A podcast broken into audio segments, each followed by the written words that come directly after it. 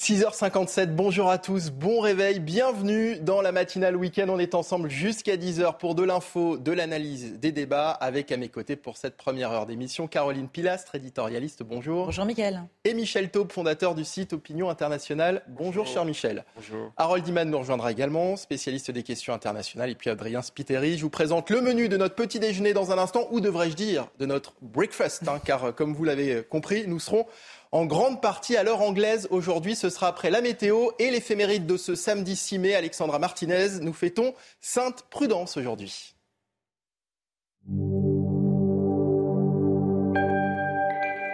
Chers amis, bonjour. Si la Corée du Sud est l'un des pays du monde où le christianisme est en plein essor aujourd'hui, c'est notamment grâce à un missionnaire français, Jacques Chastan, qui fut martyrisé en 1839 et que nous fêtons aujourd'hui. Jacques est né en 1803 dans une famille d'agriculteurs dans les Alpes de Haute-Provence. Il est l'aîné de huit enfants. Il est ordonné prêtre à l'âge de 23 ans et rejoint ensuite les missions étrangères de Paris. La destination qu'on lui fixe est réputée l'une des plus dangereuses au monde, c'est la Corée. Jacques Chastan embarque à Bordeaux. Il met 15 mois pour atteindre Macao, puis Shanghai. Il rencontre ensuite toutes les difficultés du monde pour franchir la frontière coréenne. En janvier 1837, il parvient enfin à Séoul. Il apprend la langue, puis entreprend d'évangéliser le sud de la péninsule. Il obtient d'impressionnants résultats et les baptêmes se multiplient. Bien évidemment, les persécutions commencent. Jacques Chastan et ses compagnons sont vite dénoncés par des convertis que l'on avait forcés à renoncer à leur foi. Jacques Chastan est mis au pilori et finalement décapité. Enterré sur place, sa dépouille repose aujourd'hui dans la cathédrale de Séoul. Il a été canonisé en 1984 par Jean-Paul II. Et voici le dicton du jour que l'on doit à Sainte Prudence, fêtée également aujourd'hui. Au jour de Sainte Prudence, s'il fait du vent, le mouton danse. C'est tout pour aujourd'hui. À demain, chers amis. Ciao. Allez, dans quelques secondes, les titres de votre journal. Mais juste avant, un mot de météo. Karine Durand, il fait chaud aujourd'hui, mais attention aux orages. Votre programme avec les déménageurs bretons, des déménagements d'exception. On dit chapeau les bretons. Information sur déménageurs-bretons.fr. La météo avec Groupe Verlaine. Solution de centrale photovoltaïque avec option de stockage pour profiter de la lumière, même en cas de coupure. Et oui, de la chaleur lourde au programme de ce samedi avec un temps très instable et ça débute dès ce matin sur le nord-ouest, Bretagne, Normandie, Pays de la Loire avec de fréquentes averses et un renforcement du vent également. Le ciel se charge progressivement sur l'île de France, sur les régions de l'Est. Du beau temps très temporairement sur les Pyrénées, le sud-ouest, car de ce côté-là, ça va se gâter. Au cours de l'après-midi, prudence, des orages parfois violents vont commencer à éclater à partir de 15 heures environ sur les Pyrénées. Ils vont ensuite gagner une grande partie du sud-ouest et puis ensuite les régions centrales, tandis que sur le nord-ouest, les pluies continuent, parfois avec quelques coups de tonnerre. Également, un temps plus calme, plus sec en Méditerranée dans les Alpes. Profitez-en, là aussi, ça ne va pas durer. Les températures ce matin sont assez douces globalement, avec 12 degrés à Paris notamment, ainsi qu'à Brest ou encore à Strasbourg, un maximum de 15 à Nice et Cannes. Au cours de l'après-midi, de la chaleur quasiment généralisée et vraiment un pic de chaleur prévu pour le sud-ouest du pays, 28 degrés sur Bordeaux, mais localement on peut monter au-dessus jusqu'à 30 degrés sur une partie du sud-ouest, 23 à Paris et 28 également à Grenoble. C'était votre programme avec les déménageurs bretons, des déménagements d'exception. On dit chapeau les bretons. Information sur déménageurs-bretons.fr.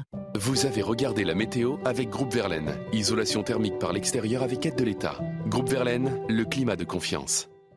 Et un excellent réveil sur CNews. Tout de suite, voici les titres de votre journal de 7 heures. Le couronnement de Charles III, c'est aujourd'hui. Dans quelques heures, le roi Charles et la reine Camilla franchiront les portes de l'abbaye de Westminster. Les précisions avec nos envoyés spéciaux à Londres dès le début de ce journal.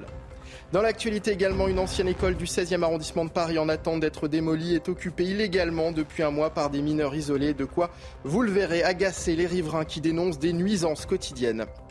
Et puis dans les Bouches du Rhône, le gardien du centre de détention de Salon de Provence a été victime d'un déchaînement de violence. Mercredi dernier, il a été violemment agressé par un détenu qui souffre de troubles psychiatriques. C'est donc le jour J pour tous les aficionados de la famille royale britannique. Charles III et son épouse Camilla seront tous les deux couronnés aujourd'hui à l'abbaye de Westminster. Et pour le couple, l'organisation de cette journée historique a été réglée comme du papier à musique. Rien n'a été laissé au hasard. Le programme de cette journée, les principaux temps forts, avec Valentine Leboeuf. Depuis des jours, des milliers de personnes attendent le temps fort de la cérémonie. Charles III et Camilla partiront du palais de Buckingham à 11h20 pour rejoindre l'abbaye de Westminster en carrosse.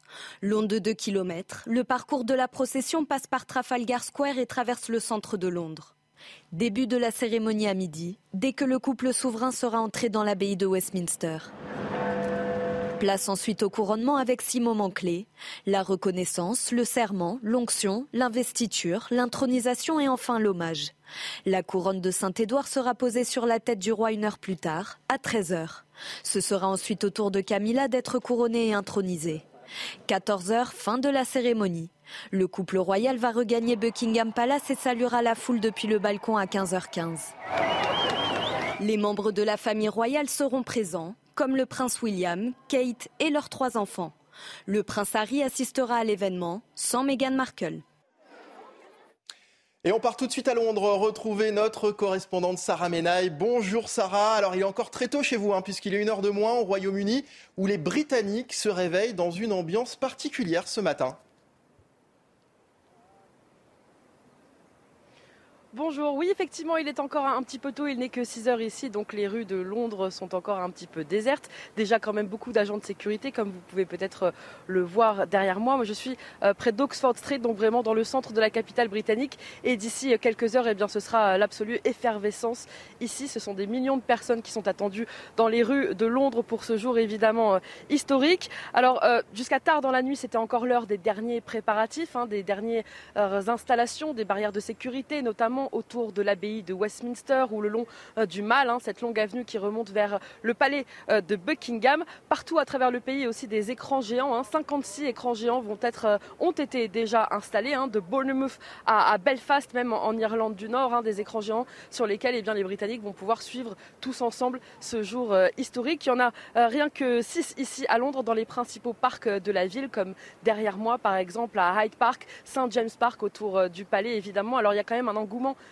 très fort pour ce couronnement, même s'il a été beaucoup critiqué pour, pour plein de raisons. Ce sont quand même plus de 65% des Britanniques aujourd'hui qui disent qu'ils vont regarder la cérémonie à la télévision, cérémonie qui sera évidemment diffusée en direct sur le service euh, public britannique, hein, à la BBC.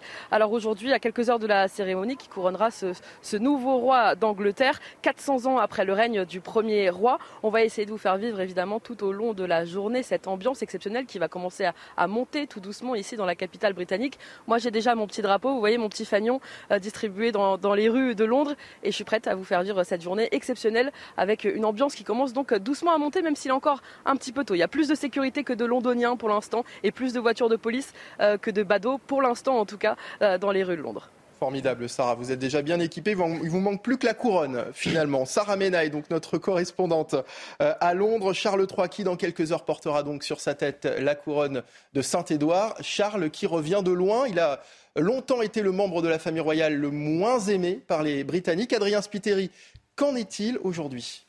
Eh bien, c'est le moins que l'on puisse dire. Michael, imaginez en 1997, à la mort de Diana, Charles voit sa cote de popularité s'effondrer à 4 il a longtemps été dans l'ombre de sa mère Elisabeth II, très apprécié par les Britanniques. Mais depuis la mort de la reine en septembre dernier, sa cote de popularité augmente. Selon un récent sondage Ipsos, 49% des Britanniques pensent qu'il a fait un bon travail depuis ses débuts. 61% en décembre dernier, une baisse de 12% tout de même. Mais les Britanniques restent globalement favorables à la monarchie. Vous voyez ce sondage YouGov BBC, 58% des euh, Britanniques préfèrent la monarchie à un chef d'État élu. Mais le véritable défi pour Charles III, eh bien, ce sera de séduire les plus jeunes. Seuls 32% des 18-24 ans sont pour la monarchie, 38% sont contre. Le roi tente pourtant de rompre avec certaines traditions, à l'image du nombre d'invités aujourd'hui à la cérémonie. 2000 au total contre 8000 pour le couronnement euh, d'Elisabeth II à l'époque, signe que le roi est prêt à faire des économies. Et merci beaucoup Adrien Spiteri. Il revient de loin, Charles, hein, euh, Caroline Pilastre. Après ce que vient de nous dire Adrien, est-ce qu'on aurait pu penser que les Britanniques auraient finalement euh, de l'amour pour lui, c'était pas gagné. De l'eau a coulé sous les ponts depuis la mort de Diana. Moi, j'ai une forte pensée pour elle aujourd'hui parce qu'évidemment, j'aurais aimé qu'elle prenne la place de la reine, sachant son glamour, ses positions militantes. C'est la vie. Malheureusement, évidemment, elle a subi ce tragique accident. Et puis, bah, Charles a fait ses preuves hein, auprès de ses sujets. C'est un événement historique, légendaire, symbolique. Mmh. Une partie des Britanniques et du monde aura les yeux rivés sur Londres aujourd'hui. God save the King, j'ai envie de vous dire. Charles qui revient de loin et, Camilla et, également euh, Michel Taube, parce qu'elle a longtemps été une personnalité détestée par les Britanniques, euh, Camilla. Hein. Absolument, et en même temps, c'est quelque part un couple euh, à la fois vintage et très moderne, puisque finalement l'amour l'a emporté. Ils se sont toujours aimés. Et mais à quel prix? Jamais séparés.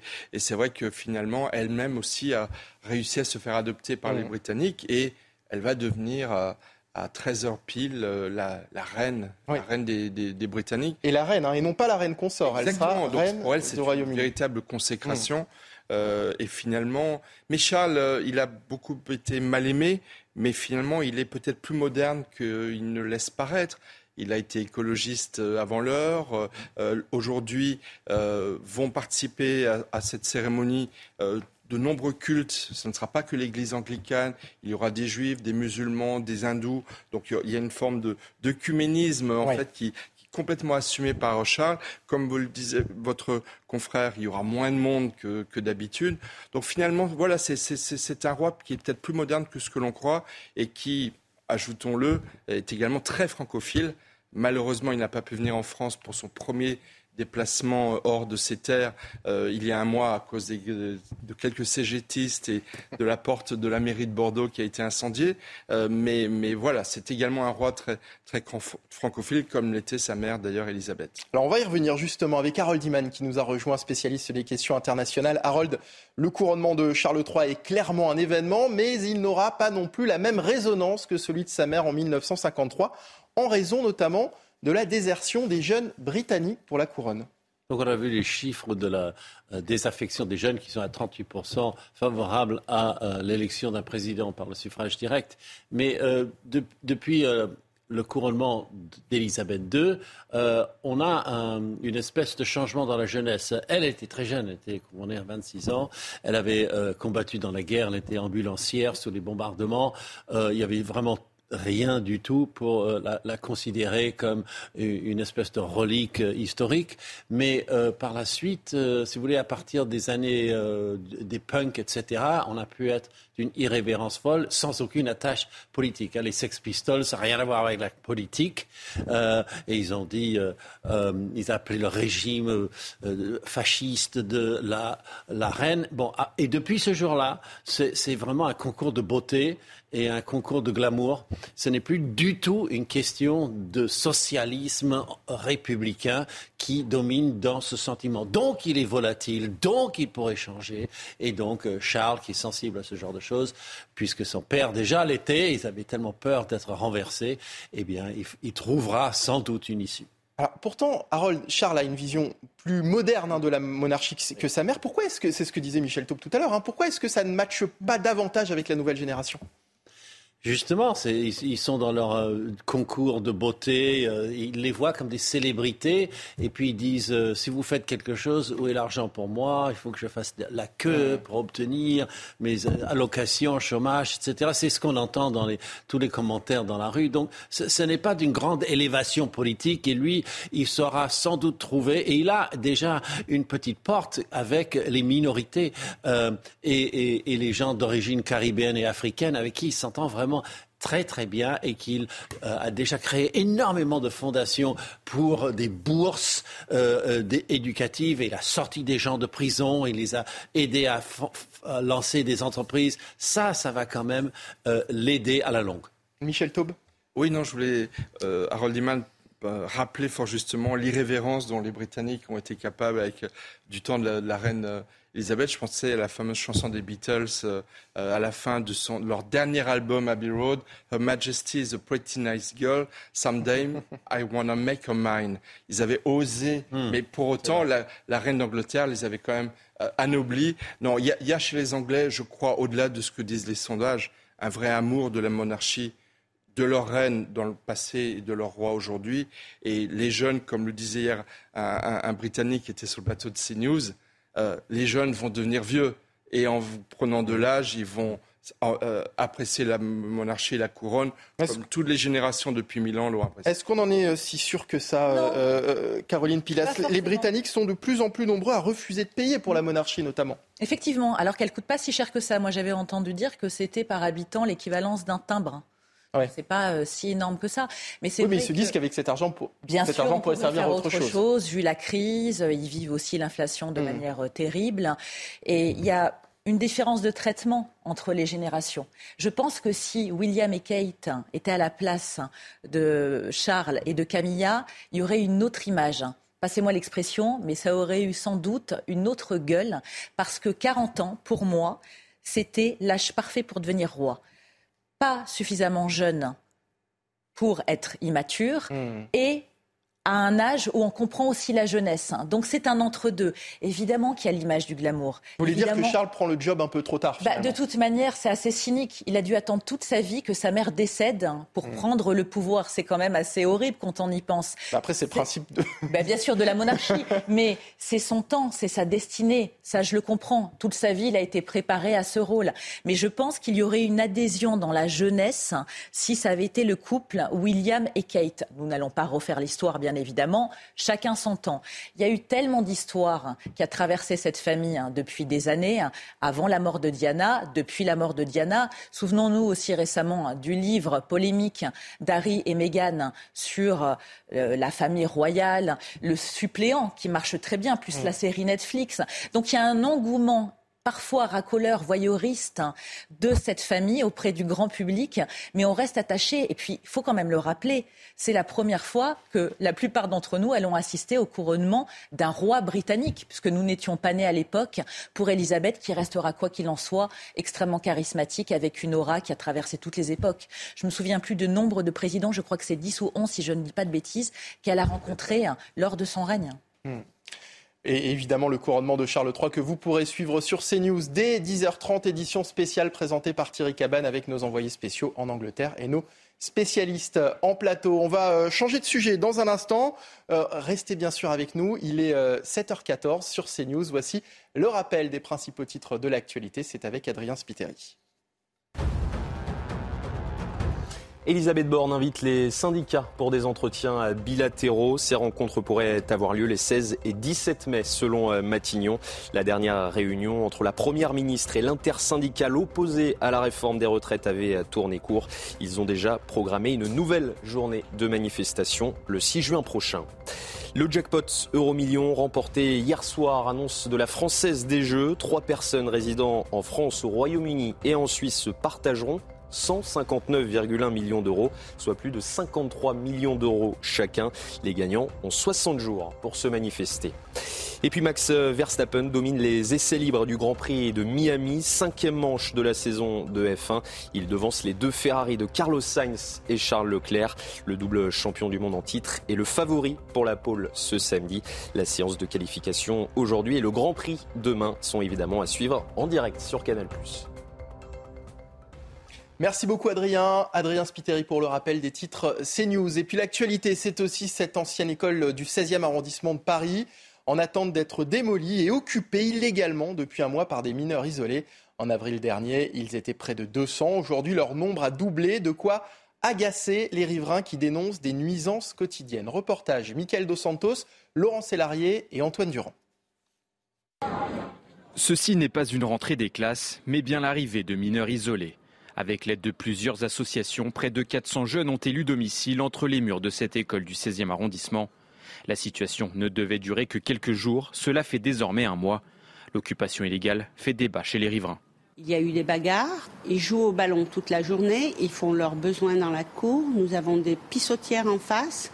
Il y a un bruit infernal à partir de 18h, 18h30 jusqu'à euh, pas d'heure euh, dans la nuit. Le seul bruit qu'il faisait, c'était quand il jouait au ballon. C'est le moins qu'on puisse lui accorder. C'est comme les gens qui refusent les coques à la campagne. À l'intérieur, les conditions sont sommaires, pas de lit ni même d'électricité. Les mineurs isolés dorment à même le sol. Une fontaine à eau et des toilettes ont été installées, mais là encore, les nuisances se font ressentir. On leur a en plus créé un point d'eau juste en face d'une église qui empêche la circulation des fauteuils roulants et des poussettes sur le trottoir. Quand ils viennent pour vidanger les, toilettes, il y en a quatre ou cinq, je crois, ça fait un boucan du diable. Hein. Chaque soir vers 18h, ces mineurs isolés, ivoiriens et sénégalais pour la plupart, continuent d'affluer. La mairie du 16e arrondissement et la mairie de Paris, elles, préfèrent se renvoyer la balle. Voilà, le problème des mineurs isolés, qui ne sont d'ailleurs pas tous mineurs, hein, on le sait, puisque la plupart sont sans papier et, ne peuvent donc pas euh, prouver leur âge. Quelle politique face à cette situation, face aux, mineurs isolés, Michel Taube? Alors, quelle politique? On a déjà tenté plein de choses.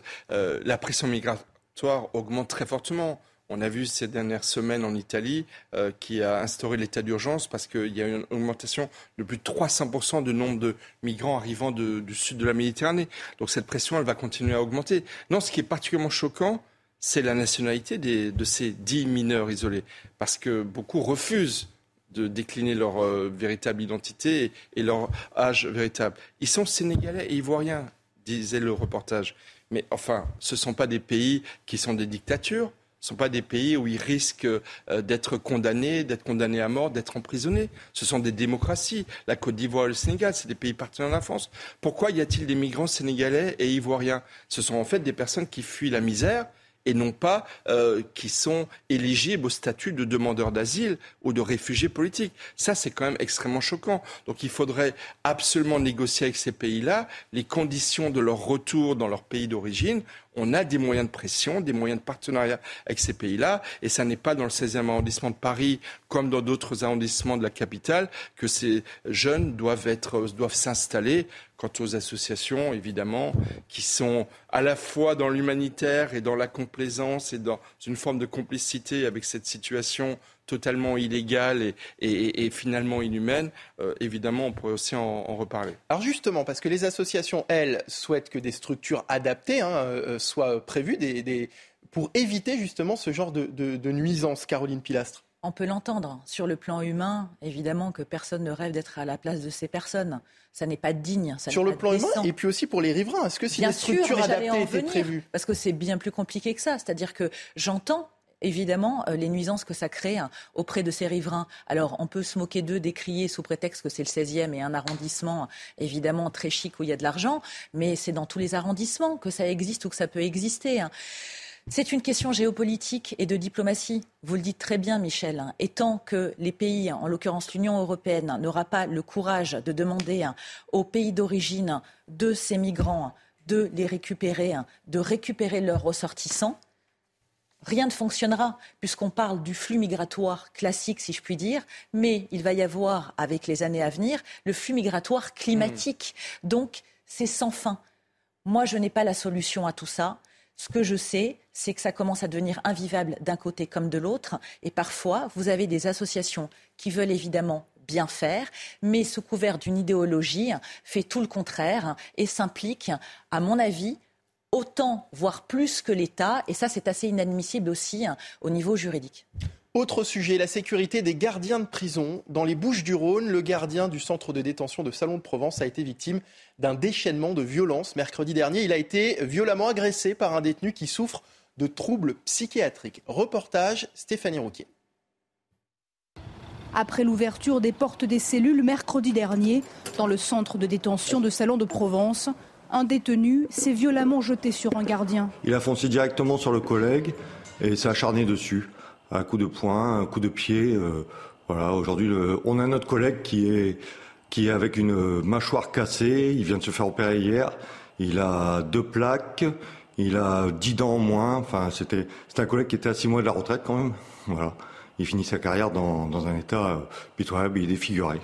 L'agent pénitentiaire est toujours hospitalisé. Un autre gardien souffre de multiples contusions. Le détenu, déjà connu pour plusieurs actes de violence, était suivi pour des troubles psychiatriques. Il a un profil psychiatrique plus, plus, plus. Il n'a rien à faire chez nous du tout. On n'est pas adapté. Un détenu à la rigueur, on arriverait peut-être à le gérer, sauf qu'aujourd'hui, c'est une majorité de la population pénale qui, arrive à, ce stade-là. En fait, les hôpitaux psychiatriques, ils n'ont pas les moyens de les recevoir, donc on les met en prison. Les prisons, ça sert de fourre-tout pour les hôpitaux psychiatriques. Les agents victimes de l'agression ont porté plainte. Le détenu a été transféré vers le centre pénitentiaire d'Aix-en-Provence. C'est le pire chiffre depuis au moins 20 ans. En janvier dernier, 116 boulangeries ont fait faillite en France. La raison est en grande partie liée à la flambée euh, des coûts des matières premières et de l'énergie.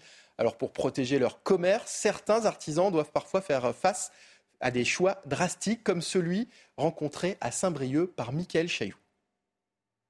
L'établissement est fermé depuis le 1er février. Sur la porte, une affichette donne quelques explications. En tête, la flambée du coût de l'énergie. La boulangerie du Rond-Point est en liquidation. Son ancien patron a conservé uniquement son deuxième établissement, qui lui est en redressement judiciaire. On est passé euh, grosso modo sur, le mois de décembre d'une facture de 2000 euros par rapport à l'an dernier à 8000 euros pour cette année.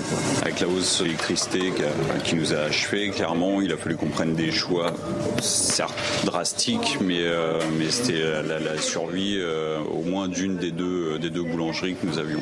Le bouclier tarifaire est arrivé trop tard pour cet artisan et aucune négociation n'a été possible avec le fournisseur d'énergie. Les salariés de la boulangerie liquidée ont perdu leur travail. Les 10 qui restent dans la seconde sont très inquiets. Je ne comprends pas qu'on puisse autant augmenter l'électricité et qu'on laisse les gens euh, bah, clairement euh, se débrouiller comme ça et, laisser faire alors qu'il y a plein d'entreprises, de petites entreprises comme ça qui ferment à cause de ça. Quoi. Cet artisan se bat, il a adapté son mode de production. On a coupé des frigos, on a coupé des congélateurs.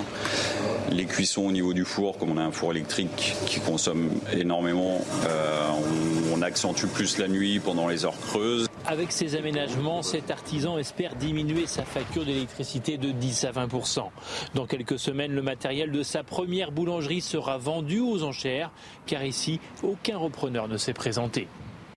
Alors, Caroline Pilas, ces fermetures, on les observe moins finalement dans les grandes agglomérations. Ça veut dire que les artisans se sentent encore plus abandonnés dans les petites communes Bien sûr. Et puis c'est un point de repère, la boulangerie, hein. comme euh, le tabac, le restaurant du village. Mais vous savez, même dans les grandes villes, hein, je vois là où j'habite, il y a sept boulangeries qui ont fermé. Hein. Ça en dit long quand même. Il y a un impact direct évidemment sur cette crise de l'énergie, cette crise inflationniste que subissent en partie les boulangers qui sont des artisans, mais au même titre que les restaurateurs et que beaucoup de commerçants. Moi, j'ai entendu dernièrement des témoignages de certains d'entre eux qui parlaient de suicide. Vous vous rendez compte où on en est arrivé Ces gens-là veulent simplement travailler dignement. Nous n'avons plus aucune souveraineté énergétique, c'est un fait. Et ils disent, mais attendez, nous, on a travaillé toute notre vie, on n'a pas compté nos horaires. Mm. Souvent, en plus, c'est une transmission, un héritage familial qu'on voudrait pour nos enfants, ceux qui sont intéressés par ce domaine euh, euh, professionnel. Et on ne pourra rien leur laisser. Donc, ils sont au bout du rouleau. Il faut continuer à les aider, hein, parce que si on les abandonne, c'est tout un tissu social qui va disparaître. Ça veut dire, Michel Taupe, que le bouclier tarifaire euh, n'est pas suffisant, finalement? Bien sûr qu'il n'est pas suffisant. En janvier dernier, pour la galette des rois, parce qu'on est journée de couronnement du roi Charles III, euh, pour la galette des rois en France, Emmanuel Macron et Bruno Le Maire avaient annoncé ce bouclier tarifaire. Mais la réalité, c'est qu'il ne s'est pas appliqué sur les plus grosses factures qu'ont eu à subir les boulangers, et pas que les boulangers, de très nombreux artisans euh, qui étaient des plus 300, 500%, 800% de facturation.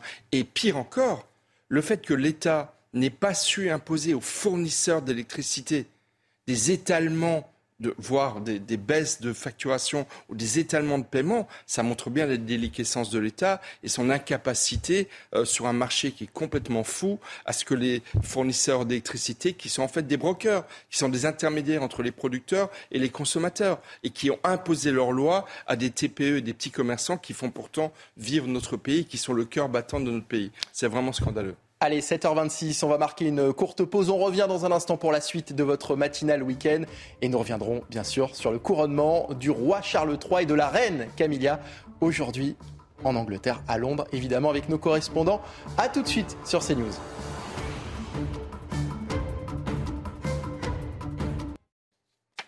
Et nous sommes de retour sur CNews. Soyez les bienvenus, il est 7h30. Bon réveil. Voici les titres de votre journal. Dans quelques heures, le roi Charles III et la reine Camilla seront couronnés à l'abbaye de Westminster pour le plus grand plaisir des admirateurs de la couronne britannique. Ils sont déjà là, on voit ça tout de suite. Rien ne va plus entre la France et l'Italie. À Rome, les propos de Gérald Darmanin à l'encontre de Giorgia Meloni, la première ministre italienne, continuent de choquer. Les précisions avec notre correspondante dans un instant. Et puis nouvelle mobilisation contre la réforme des retraites cet après-midi à Lyon, mais la préfète du Rhône a pris un arrêté pour l'interdire alors que certains commerçants craignent déjà de nouvelles violences. C'est aujourd'hui que le roi Charles III et la reine Camilla seront couronnés, un événement que vous allez pouvoir suivre en direct hein, sur CNews dès 10h30, mais tout de suite direction Londres pour rejoindre Elodie Huchard et Florian Pomme. Bonjour Elodie, ou plutôt good morning. Alors, on le disait hein, tout à l'heure, malgré une ambiance en demi-teinte hein, dans le pays autour de ce couronnement. À Londres ce matin, les irréductibles de la famille royale sont bien là. Oui, bien sûr, et surtout, ils étaient là euh, dès hier soir. On est euh, actuellement là sur euh, Whitehall, juste derrière nous. Il y a l'abbaye de Westminster, et évidemment, les plus prévoyants sont arrivés dès hier soir pour avoir les meilleures places. Vous l'imaginez bien. Alors, il y a ceux, comme vous montre Florian Paume, voilà, qui sont arrivés dans la matinée. Pour l'instant, on circule encore relativement bien hein, à pied sur cette rue. Et puis, vous regardez, il y a cet abribus qui a été totalement privatisé. Vous le voyez, il y a les drapeaux, il y a l'emblème du couronnement, il y a aussi des petits fanions pour délivrer limiter euh, la zone parce que évidemment les places sont très chères, euh, vous l'imaginez. Et justement, nous sommes avec euh, Jean-François. Bonjour. Alors racontez-nous comment vous êtes organisé là. Vous avez un super endroit, vous avez privatisé un abribus, vous l'aviez repéré un petit peu avant? Alors on est venu, on est arrivé jeudi. hier matin, on est venu repérer un peu les lieux. Étant donné que la circulation s'est ouverte jusqu'à 19h, on a attendu dès début d'après-midi et puis à 19h, on est venu tout boucler. Et vous êtes quand même un fan de la famille royale. Vous me disiez, c'est pas la première fois que vous venez. Et en plus, vous venez de loin quand même. Alors nous, venons de Suisse. Nous avons des amis qui viennent des États-Unis. Et puis nous sommes venus pour les obsèques. Et puis, euh, histoire de faire la boucle. Donc on a décidé de venir aussi pour le couronnement. Vous me disiez que sur euh, l'organisation, vous aviez aussi prévu un hôtel pas loin. Vous êtes euh, maintenant un irréductible, vous savez parfaitement ce qu'il faut prévoir. Non, oui, alors on a un hôtel qui est à 3 minutes. Et puis nos amis sont occupés d'acheter sur un site euh, des chaises longues qu'on a fait livrer directement à l'hôtel. Comme ça, on avait tout le matériel sur place, on n'a rien, rien besoin de prendre avec nous. Qu'est-ce que vous espérez voir? Vous voulez voir les processions? Vous voulez voir le roi, la reine? Il y a quelque chose en particulier qui vous ferait plaisir ou quelqu'un que vous préférez dans la famille royale? Non, pas, pas spécialement, mais c'est des moments historiques. Je pense à avoir une fois dans sa vie.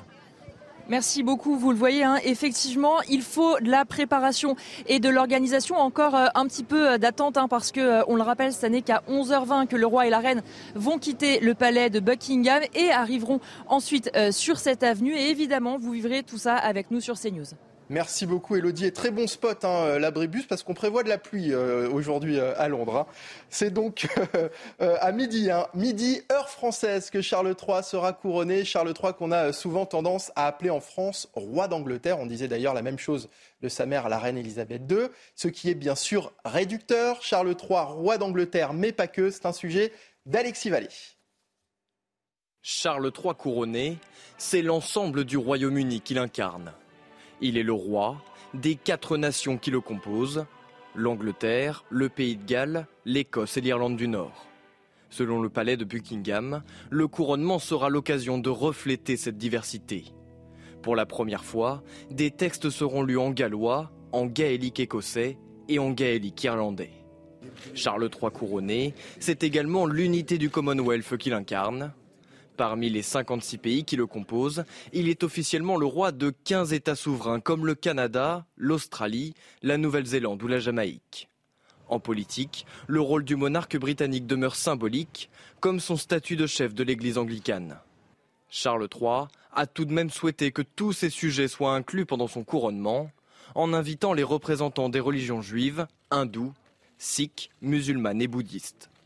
Pour la première fois encore, ils joueront un rôle actif pendant la cérémonie. Harold Iman, spécialiste des questions internationales, on évoquait tout à l'heure la popularité hein, de Charles III au Royaume-Uni, moins importante que celle de sa mère, mais il y a aussi encore et toujours l'image que représente hein, la couronne britannique au sein du Royaume et au sein des pays du Commonwealth. La figure du roi a encore son importance en Angleterre, mais est-ce vraiment le cas partout, Harold? Déjà beaucoup moins le cas en Écosse et au Pays de Galles, qui sont dirigés tous les deux par des gouvernements régionaux dont les chefs professent l'indépendance complète par rapport à la couronne, ils voudraient devenir des États euh, qui siègent à l'ONU.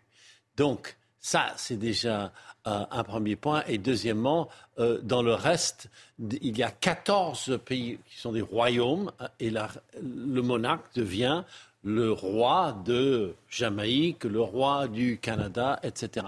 Donc, dans ces pays-là, les cotes de popularité ou d'adhésion à la monarchie sont beaucoup plus faibles. Et en Australie, ils ont même frôlé euh, la séparation complète, alors que l'Australie est peuplée à 70% de gens qui descendent euh, d'habitants qui ont migré au 19e siècle et au 20e siècle depuis l'Angleterre, l'Écosse, le Pays de Galles et l'Irlande.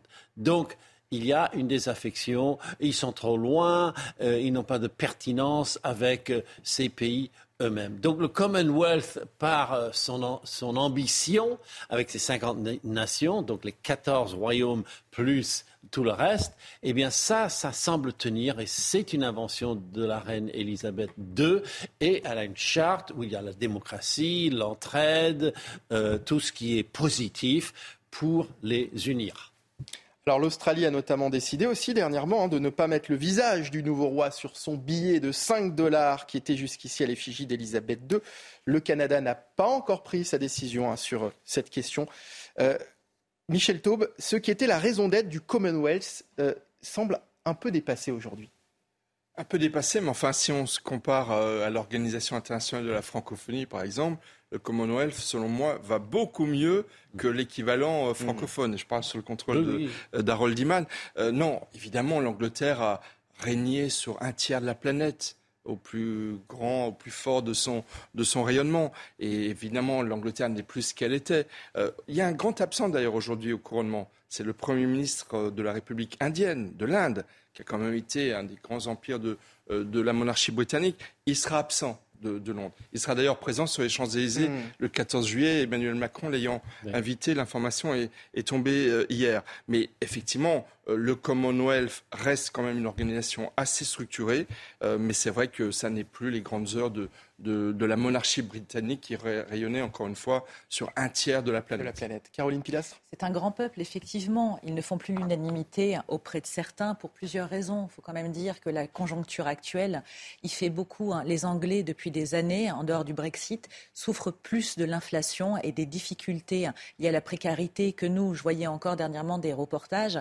C'est terrible hein, ce qui se passe là-bas. Mm. Donc forcément, pour certains, il y a une déconnexion avec cette famille qui n'est pas comme nous par essence. Ils vivent leurs difficultés, ce sont des humains, mais ils ne peuvent pas comprendre aussi ce que traverse une partie du peuple britannique, même si ils sont généreux, même si, on le rappelait, hein, Charles III a été et est encore un grand mécène. C'est quelqu'un qui a toujours été progressiste concernant la question de l'écologie. À l'époque, on le raillait beaucoup parce que ça n'était pas à la mode. Donc oui, ce sont des humains, mais ce ne sont pas des humains comme les autres. Et beaucoup hein, leur reprochent justement de ne plus être en face forcément avec eux. Mais c'est intéressant hein, ce que dit Caroline Pilas sur effectivement la, la crise que traversent actuellement les Anglais. On parlait de bouclier tarifaire chez nous, ça n'existe pas chez eux sur l'énergie. Les factures d'électricité sont bien plus importantes que les nôtres et, forcément, euh, des Britanniques sont certainement en difficulté. Et si je peux ajouter un point auquel je tiens beaucoup, c'est que eux, au moins, les Britanniques assument quand même, malgré tout, malgré les sondages auprès des jeunes, etc., le, côté monarchique. Ils l'assument et ils l'apprécient. En France, on est dans une forme d'hypocrisie avec une république monarchisante. En Angleterre, ils ont un roi euh, constitutionnel. Nous, on a un président monarchisant avec les fastes euh, de, la République française, euh, avec des relents, avec Versailles, qu'on aime bien accueillir mm. les chefs d'État étrangers. Mais en France, on a une forme d'hypocrisie on n'assume pas totalement cette dimension un peu sacrale, alors même que le président de la République en France, sous la Ve République, a des pouvoirs absolument euh, considérables. Donc il y, a une forme d'honnêteté, je trouve, de la part des Britanniques, dont ils s'amusent en même temps et qu'il faut, à mon avis, respecter et saluer. Pardon, mais on a coupé la tête à nos rois aussi, hein, revoyons l'histoire. Hein. Rien ne va plus entre la France et l'Italie. La cause, c'est bien sûr les propos de Gérald Darmanin à l'encontre de Giorgia Meloni, la première ministre italienne. Cette semaine, le ministre de l'Intérieur a dit qu'elle était incapable de régler le problème migratoire de son pays. Natalia Mendoza, bonjour, vous êtes notre correspondante à Rome. Les propos de Gérald Darmanin continuent de choquer en Italie. Oui, deux jours après les déclarations de Gérald euh, Darmanin, l'onde de choc de ses propos continue euh, de frapper euh, l'Italie. La presse italienne parle de schiaffo, la gifle de Paris. Le ministre italien des Affaires étrangères, Antonio Tajani, ne cache pas son indignation. Il parle, je cite, d'un coup de poignard dans le dos, une insulte vulgaire et gratuite faite à un allié, un pays ami. Le chef de la diplomatie italienne demande à ce que des excuses formelles soient présentées au gouvernement italien. Il n'est donc pas certain que les simples paroles apaisantes d'Olivier Véran suffisent à calmer l'incendie. Hier, euh, sur CNews, Olivier Véran a affirmé, je cite, qu'il n'y a eu aucune euh, volonté d'ostraciser euh, l'Italie d'aucune manière que ce soit. Mais ici, les Italiens, je peux vous dire, sont très, très remontés. Natalia, cette crise diplomatique intervient à un moment particulièrement délicat aussi pour l'Italie sur le front migratoire, avec une flambée de, de débarquements ces derniers mois. Oui, effectivement, depuis euh, le début de l'année, plus de 42 000 migrants ont débarqué euh, en Italie. C'est quasiment quatre fois plus par rapport à la même période euh, l'année dernière. Un afflux qui a poussé le gouvernement italien à déclarer l'état d'urgence migratoire pour six mois, car la situation ne semble pas prête à s'améliorer pendant les prochaines semaines. Bien au contraire, plusieurs facteurs inquiètent le gouvernement italien. Déjà, l'arrivée de l'été, les beaux jours, la météo marine favorable mais surtout la situation d'extrême instabilité en Tunisie. Rome craint qu'un effondrement économique euh, de la Tunisie pourrait se traduire par une explosion des traversées de la Méditerranée de migrants qui tentent de fuir l'Afrique pour atteindre l'Europe. Merci beaucoup Natalia Mendoza, correspondante euh, CNews à, à Rome. Michel Taube, cette crise diplomatique était-elle nécessaire? Gérald Darmanin doit-il s'excuser? Bah, Les Italiens le demandent et ils sont quasiment unanime à le, demander. Euh, je pense qu'on ne peut pas se permettre de ne pas s'entendre avec nos amis italiens. Je dis bien nos amis et nos partenaires italiens.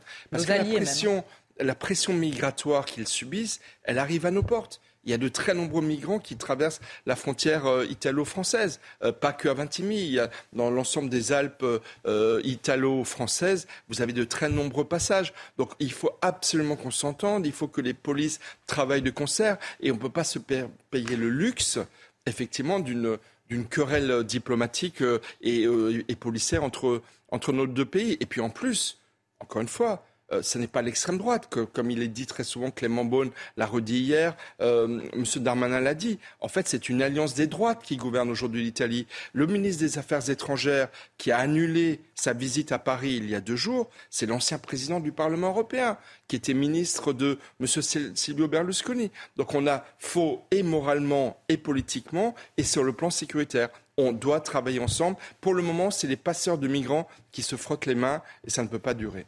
Caroline Pilastre. Effectivement, Madame Mélanie a été surtout élue pour réguler le flux migratoire. Je trouve les propos de M. Darmanin assez irresponsables. Là, on est limite dans une crise diplomatique. Effectivement, là où je vous rejoins, c'est que l'Italie est un pays allié, donc il faut trouver des solutions avec eux. Mais moi, j'en ai fait une autre analyse. Je pense qu'en ayant répondu comme ça, sans filtre, c'était aussi un moyen de parler au RN chez nous il a pour moi transposé le fait que le RN, dans quatre ans, pourrait arriver au pouvoir. Et donc, c'est peut-être de sa part une détestation un peu camouflée. C'est comme ça que moi, je l'ai perçu. Vous êtes d'accord avec cette interprétation, Michel oui, oui, je suis d'accord, mais après, euh, je pense que euh, la priorité, c'est de, de, gérer cette pression migratoire. Et comme disait votre correspondante euh, en Italie, ce qui se passe aujourd'hui en Italie, l'Italie, c'est à moins de 150 km de mmh. l'Italie. Et l'explosion démographique qui risque d'arriver si, si, la Tunisie s'effondre économiquement et si elle n'est pas suffisamment soutenue par l'Europe, risque de, encore une fois, créer une, un goulet d'étranglement absolument considérable. Allez, 7h44 sur CNews. Bon début de journée, bon réveil. La matinale week-end continue dans un instant. Mais juste avant, voici le rappel des principaux titres de l'actualité. C'est avec Adrien Spiteri. Michel Cord est décédé hier à l'âge de 77 ans. Celui qui incarnait Roland, patron du bar Le Mistral dans Plus belle la vie, a été retrouvé mort à son domicile en banlieue de Montpellier. L'hypothèse d'un suicide n'est pas écartée par les enquêteurs. Une enquête confiée à la gendarmerie a été ouverte. On le surnomme le Spider-Man français. Alain Robert, 60 ans, a escaladé un gratte-ciel de 166 mètres à Barcelone hier. Son objectif, sensibiliser au changement climatique et à la sécheresse. Il a été arrêté par la police, l'ascension n'étant évidemment pas Et puis une étude scientifique tire la sonnette d'alarme. Selon elle, la récente chaleur extrême en Méditerranée occidentale est attribuée au changement climatique. Des températures dépassant parfois de 20 degrés les normales de saison ont été enregistrées. En Espagne, le mois d'avril a été le plus chaud et le plus sec depuis au moins 1961. Merci beaucoup Adrien et à tout à l'heure. Nouvelle mobilisation contre la réforme des retraites cet après-midi à Lyon. Mais la préfète du Rhône a pris un arrêté pour l'interdire alors que certains commerçants craignent déjà de nouvelles violences. Dans quel état d'esprit se trouve-t-il? Comment se prépare-t-il? C'est un sujet de Michael Dos Santos. Face aux violences des manifestations, certains commerçants de Lyon ne savent plus comment réagir. Certains sont résignés, d'autres sont démunis. Si on a des clients en magasin et qu'on voit que ça dégénère, on va les enfermer avec nous ou euh, je ne sais pas quoi faire. Ah, si demain il passe, je pense que la terrasse va partir en et j'en suis même persuadé. Si demain on embrase euh, notre petit outil de travail, bah, le chiffre d'affaires euh, va, va baisser. Les banques, les compagnies d'assurance ou les enseignes de multinationales sont visées par les radicaux anticapitalistes, du moins à quelques exceptions près. Cet audioprothésiste n'avait jamais imaginé être victime de dégradation.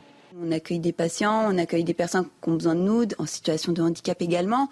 Donc euh, oui, c'est toujours un petit, peu, un petit peu effrayant de voir que nous aussi, on peut être touchés. Un peu plus loin, ce magasin de décoration se barricade pour se prémunir.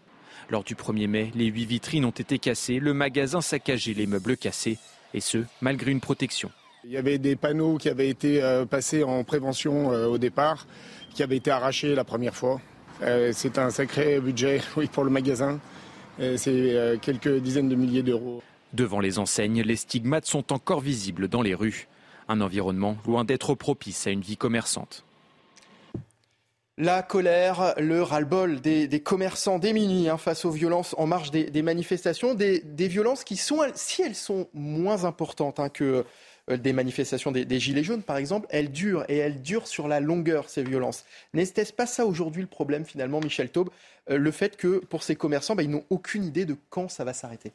Exactement, et c'est vraiment euh, manifester un irrespect vis-à-vis d'eux. Encore une fois, vous prenez la capitale Paris, les commerçants souffrent terriblement de la multiplication de ces manifestations. Certains proposent même que les manifestations soient déplacés sur le périphérique qui entoure Paris. Bah, peut-être qu'à Lyon, ils pourraient trouver la même idée sur des boulevards plus isolés des commerçants. Non, les commerçants, c'est important. Ça compte. Hmm. Ça compte autant que les manifestants cégétistes. Et il faut avoir au moins quand même l'honnêteté de trouver des solutions qui satisfassent tout le monde. Qu'ils manifestent, c'est très bien, mais qu'on respecte, le, qu'on respecte le petit commerce, c'est tout aussi important. Et puis on le voit, les stigmates de ces manifestations restent. Parce que à quoi bon réparer une vitrine brisée quand on sait qu'elle va être euh, brisée à nouveau euh, une semaine après? Évidemment, vous avez raison, Michael. Il y a beaucoup d'exaspération de leur part et de résignation, et beaucoup ne se font même plus rembourser par les assureurs. Donc c'est assez terrible.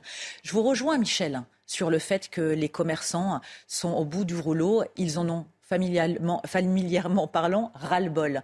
Malgré tout, ne mettons pas tous les manifestations dans le même sac.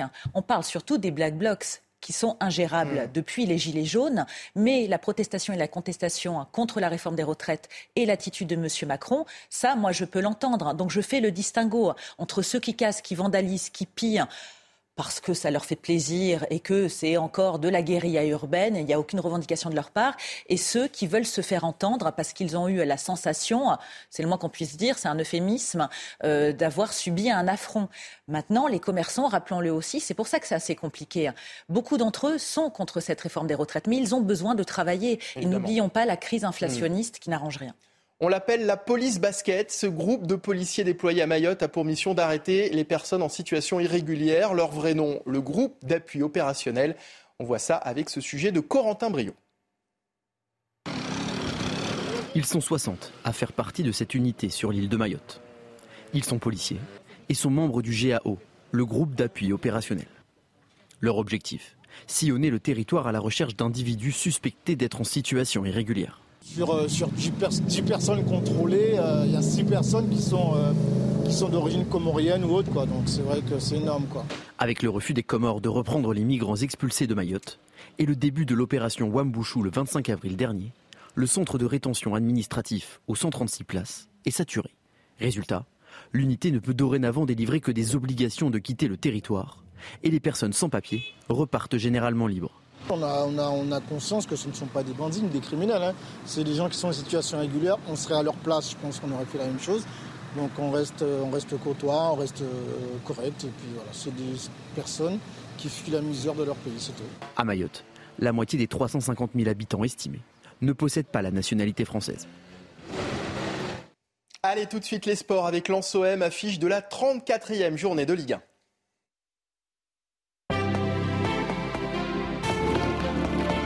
Vous regardez votre programme avec la machine à café, Groupe Intuition. Le déplacement à l'extérieur en Ligue 1, Marseille en a fait sa spécialité, même si celui de samedi à Bollard aura un goût différent.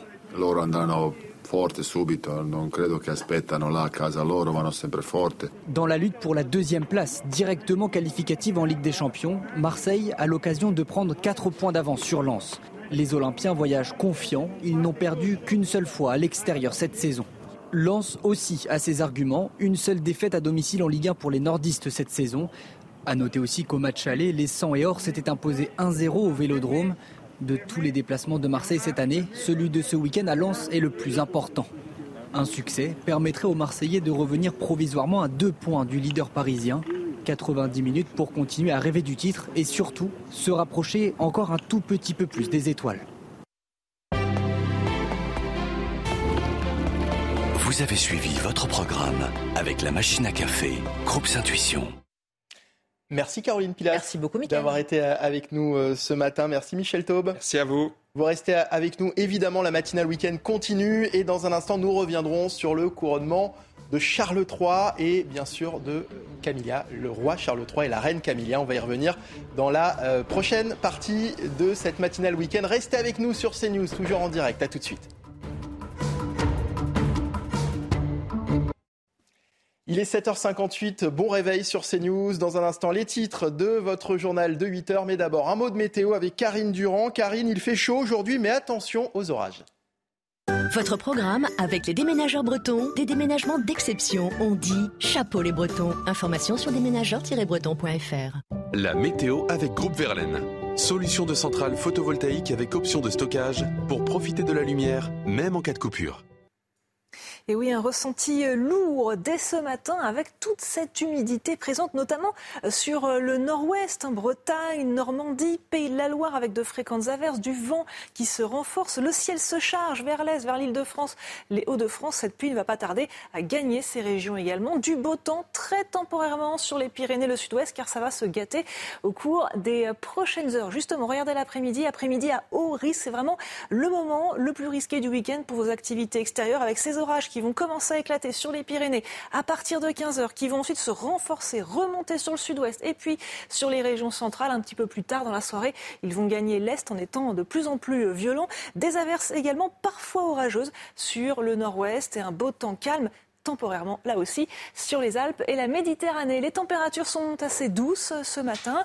12 euh, degrés à Paris euh, par exemple, 12 à La Rochelle également, 15 c'est le maximum pour Nice et pour Cannes. Au cours de l'après-midi, un véritable pic de chaleur sur le pays, en particulier sur le sud-ouest avec 28 degrés localement à Bordeaux, mais on peut monter encore plus haut très localement sur le sud-ouest, peut-être jusqu'à 30 degrés, 23 à Paris et 19 en remontant vers les Hauts-de-France. C'était votre programme avec les déménageurs bretons, des déménagements d'exception. On dit chapeau les bretons. Information sur déménageurs-bretons.fr. Vous avez regardé la météo avec Groupe Verlaine. Isolation thermique par l'extérieur avec aide de l'État. Groupe Verlaine, le climat de confiance. Il est 8h, bon réveil sur CNews. Voici les titres de votre journal. Le couronnement de Charles III, c'est aujourd'hui. Dans quelques heures, le roi Charles et la reine Camilla franchiront les portes de l'abbaye de Westminster. Les précisions avec nos envoyés spéciaux à Londres dès le début de ce journal. Rien ne va plus entre la France et l'Italie. À Rome, les propos de Gérald Darmanin à l'encontre de Giorgia Meloni, la première ministre italienne, continuent de choquer. Les précisions avec notre correspondante dans un instant. Dans l'actualité également, dans les Bouches du Rhône, le gardien du centre de détention de Salon de Provence a été victime d'un déchaînement de violence. Mercredi dernier, il a été violemment agressé par un détenu qui souffre de troubles psychiatriques. Et puis une ancienne école du 16e arrondissement de Paris, en attente d'être démolie, est occupée illégalement depuis un mois par des mineurs isolés, de quoi, vous le verrez, agacer les riverains qui dénoncent des nuisances quotidiennes. C'est donc aujourd'hui que le roi Charles III et la reine Camilla seront couronnés à l'abbaye de Westminster. On va retrouver en direct de Londres Elodie Huchard et Florian Paume. Elodie, vous êtes évidemment déjà sur place. Les aficionados sont là également et certains euh, depuis déjà hier soir. Oui, effectivement, il y a des gens qui ont euh, campé hein, littéralement sur place euh, pour être placés au plus près des barrières. Ce qu'on a pu constater aussi avec Florian tout à l'heure, nous étions il y a à peine une demi-heure à l'autre bout euh, de Whitehall. On circule encore très très bien. Les rues, vous le voyez, Florian va vous le montrer, sont très très loin d'être complètement envahies par la foule. Alors il faut quand même savoir qu'en général les gens arrivent très très tôt. Donc est-ce à dire qu'il y aura moins de monde pour les obsèques de la reine Eh bien c'est ce que la presse britannique en tout cas semblait dire ces derniers jours. Vous le voyez, les choses sont en train de se mettre en place. La musique vient de passer euh, devant nous puisque euh, le roi et la reine désormais hein, ne sont plus qu'à quelques heures de leur couronnement officiel. Vous le voyez, on est juste à côté de l'abbaye euh, de Westminster. Le public est retenu avec nous de notre côté. Il n'est pas possible d'accéder plus loin pour le grand public, hormis évidemment les 2000 invités qui ont reçu l'invitation, le précieux sésame. Je vous dis quand même un mot évidemment du programme. Donc il y a, vous le savez, deux processions aujourd'hui. On va commencer par la procession euh, du roi, le roi Charles, la reine Camilla, qui seront à bord du Diamond Jubilee State Coach. C'est un carrosse extrêmement confortable, si j'ose dire. Finalement, c'est un véhicule toute option. Il a des vitres électriques, il a du chauffage, il a de la climatisation, euh, il a des amortisseurs, tout pour que le roi et la reine arrivent dans de bonnes conditions juste ici à Westminster. Ensuite, il y aura la cérémonie qui va débuter normalement de manière précise à 11h52. Le roi et la reine qui entreront en cette euh, abbaye, une cérémonie évidemment très codifiée avec plusieurs passages obligés. Puis ensuite, une deuxième procession dans l'autre sens avec cette fois un carrosse beaucoup moins confortable. Merci beaucoup Elodie Huchard et les images de Florian Pomme pour euh, CNews. On part euh, direction à présent l'abbaye de Westminster où l'on retrouve le journaliste Philippe Crotter. Philippe, bonjour. D'abord, merci hein, d'être en direct avec nous ce matin sur CNews. Expliquez-nous comment va se dérouler cette cérémonie dont l'organisation est, on l'imagine, millimétrée. Oui, absolument. Et les euh, routes ici autour de l'abbaye de Westminster que vous voyez derrière moi sont déjà fermées. C'est assez extraordinaire en fait dans une ville comme Londres de pouvoir passer par des rues désertes autour du Parlement, autour de l'abbaye de Westminster, autour du palais de Buckingham aussi, bien sûr. Vous avez absolument raison, tout est absolument millimétré et les moments pour le grand public pour voir Charles III eh bien, ce sera avant son couronnement, avant son entrée ici dans l'abbaye de Westminster et après, après une cérémonie religieuse d'environ euh, deux heures. La dernière cérémonie religieuse pour la reine Elisabeth II, c'était bien sûr il y a 70 ans, a duré un peu plus longtemps, c'était trois heures. Et la procession de la reine Elisabeth II aussi a pris beaucoup plus de temps et était beaucoup plus longue. Donc, il y a quelques éléments qui ont changé euh, depuis la le dernier couronnement il y a très longtemps. Euh, et on verra donc des traditions très très vieilles, médiévales même, parce que les couronnements des rois et des reines britanniques ont, eu lieu dans cette abbaye de Westminster depuis euh, l'année 1066. Donc on a mille années d'histoire déjà avec ces, ces traditions médiévales, des traditions religieuses aussi, qu'on verra ici à l'intérieur de l'abbaye. Encore une fois, pour le public, les grands moments, c'est l'arrivée de la famille royale, c'est le départ de la famille royale. Ce sera donc euh, cette procession de couronnement juste après le couronnement de Charles III. Mais il y aura aussi encore un dernier moment pour le grand public, une des images qui vont probablement faire la une des journaux demain matin. Ce sera l'apparition de la famille royale et on ne sait pas encore combien de membres de la famille royale britannique vont être sur le balcon du palais de Buckingham si ce sera seulement Charles III et sa femme, la reine consort en ce moment, qui sera connue probablement dans le futur comme la reine Camilla et ensuite bien sûr le prince William aussi. L'absence, bien sûr, anticipée du prince Harry, qui sera ici pour le couronnement, mais qui n'aura pas de rôle officiel, c'est une absence qui sera très notée, bien sûr, pendant toute la journée, et notamment sur le balcon du palais de Buckingham. Ce sera probablement le dernier moment public pour le roi Charles III pendant cette journée de son couronnement. Très rapide, euh, Philippe, sur l'ambiance sur place. Euh, on imagine que euh, le Royaume-Uni s'est réveillé ce matin dans une atmosphère particulière. Oui, absolument. C'est un week-end, euh, un long week-end en fait pour les Britanniques avec un lundi libre. Et quand je vous parle des rues désertes autour de l'abbaye de Westminster, eh bien, l'histoire est très très différente à quelques centaines de mètres d'ici avec les gens qui ont passé la nuit, des centaines, probablement des milliers de personnes qui ont passé la nuit dans leur tente autour du palais de, du palais de euh, Buckingham sur le Mall. C'est la rue cérémonielle qui mène du, euh, du palais de Buckingham vers Trafalgar Square ces gens qui ont passé quelques heures, probablement qui ont pu dormir seulement quelques heures dans leur tente. À 6 heures ce matin, il y a une heure ici, heure locale, ces tentes ont toutes été enlevées pour que ces personnes euh, puissent être euh, dans la première file pour voir le roi Charles III défiler avec sa famille. On va marquer une courte pause, on revient dans un instant sur CNews pour Face à Bigot. tout de suite.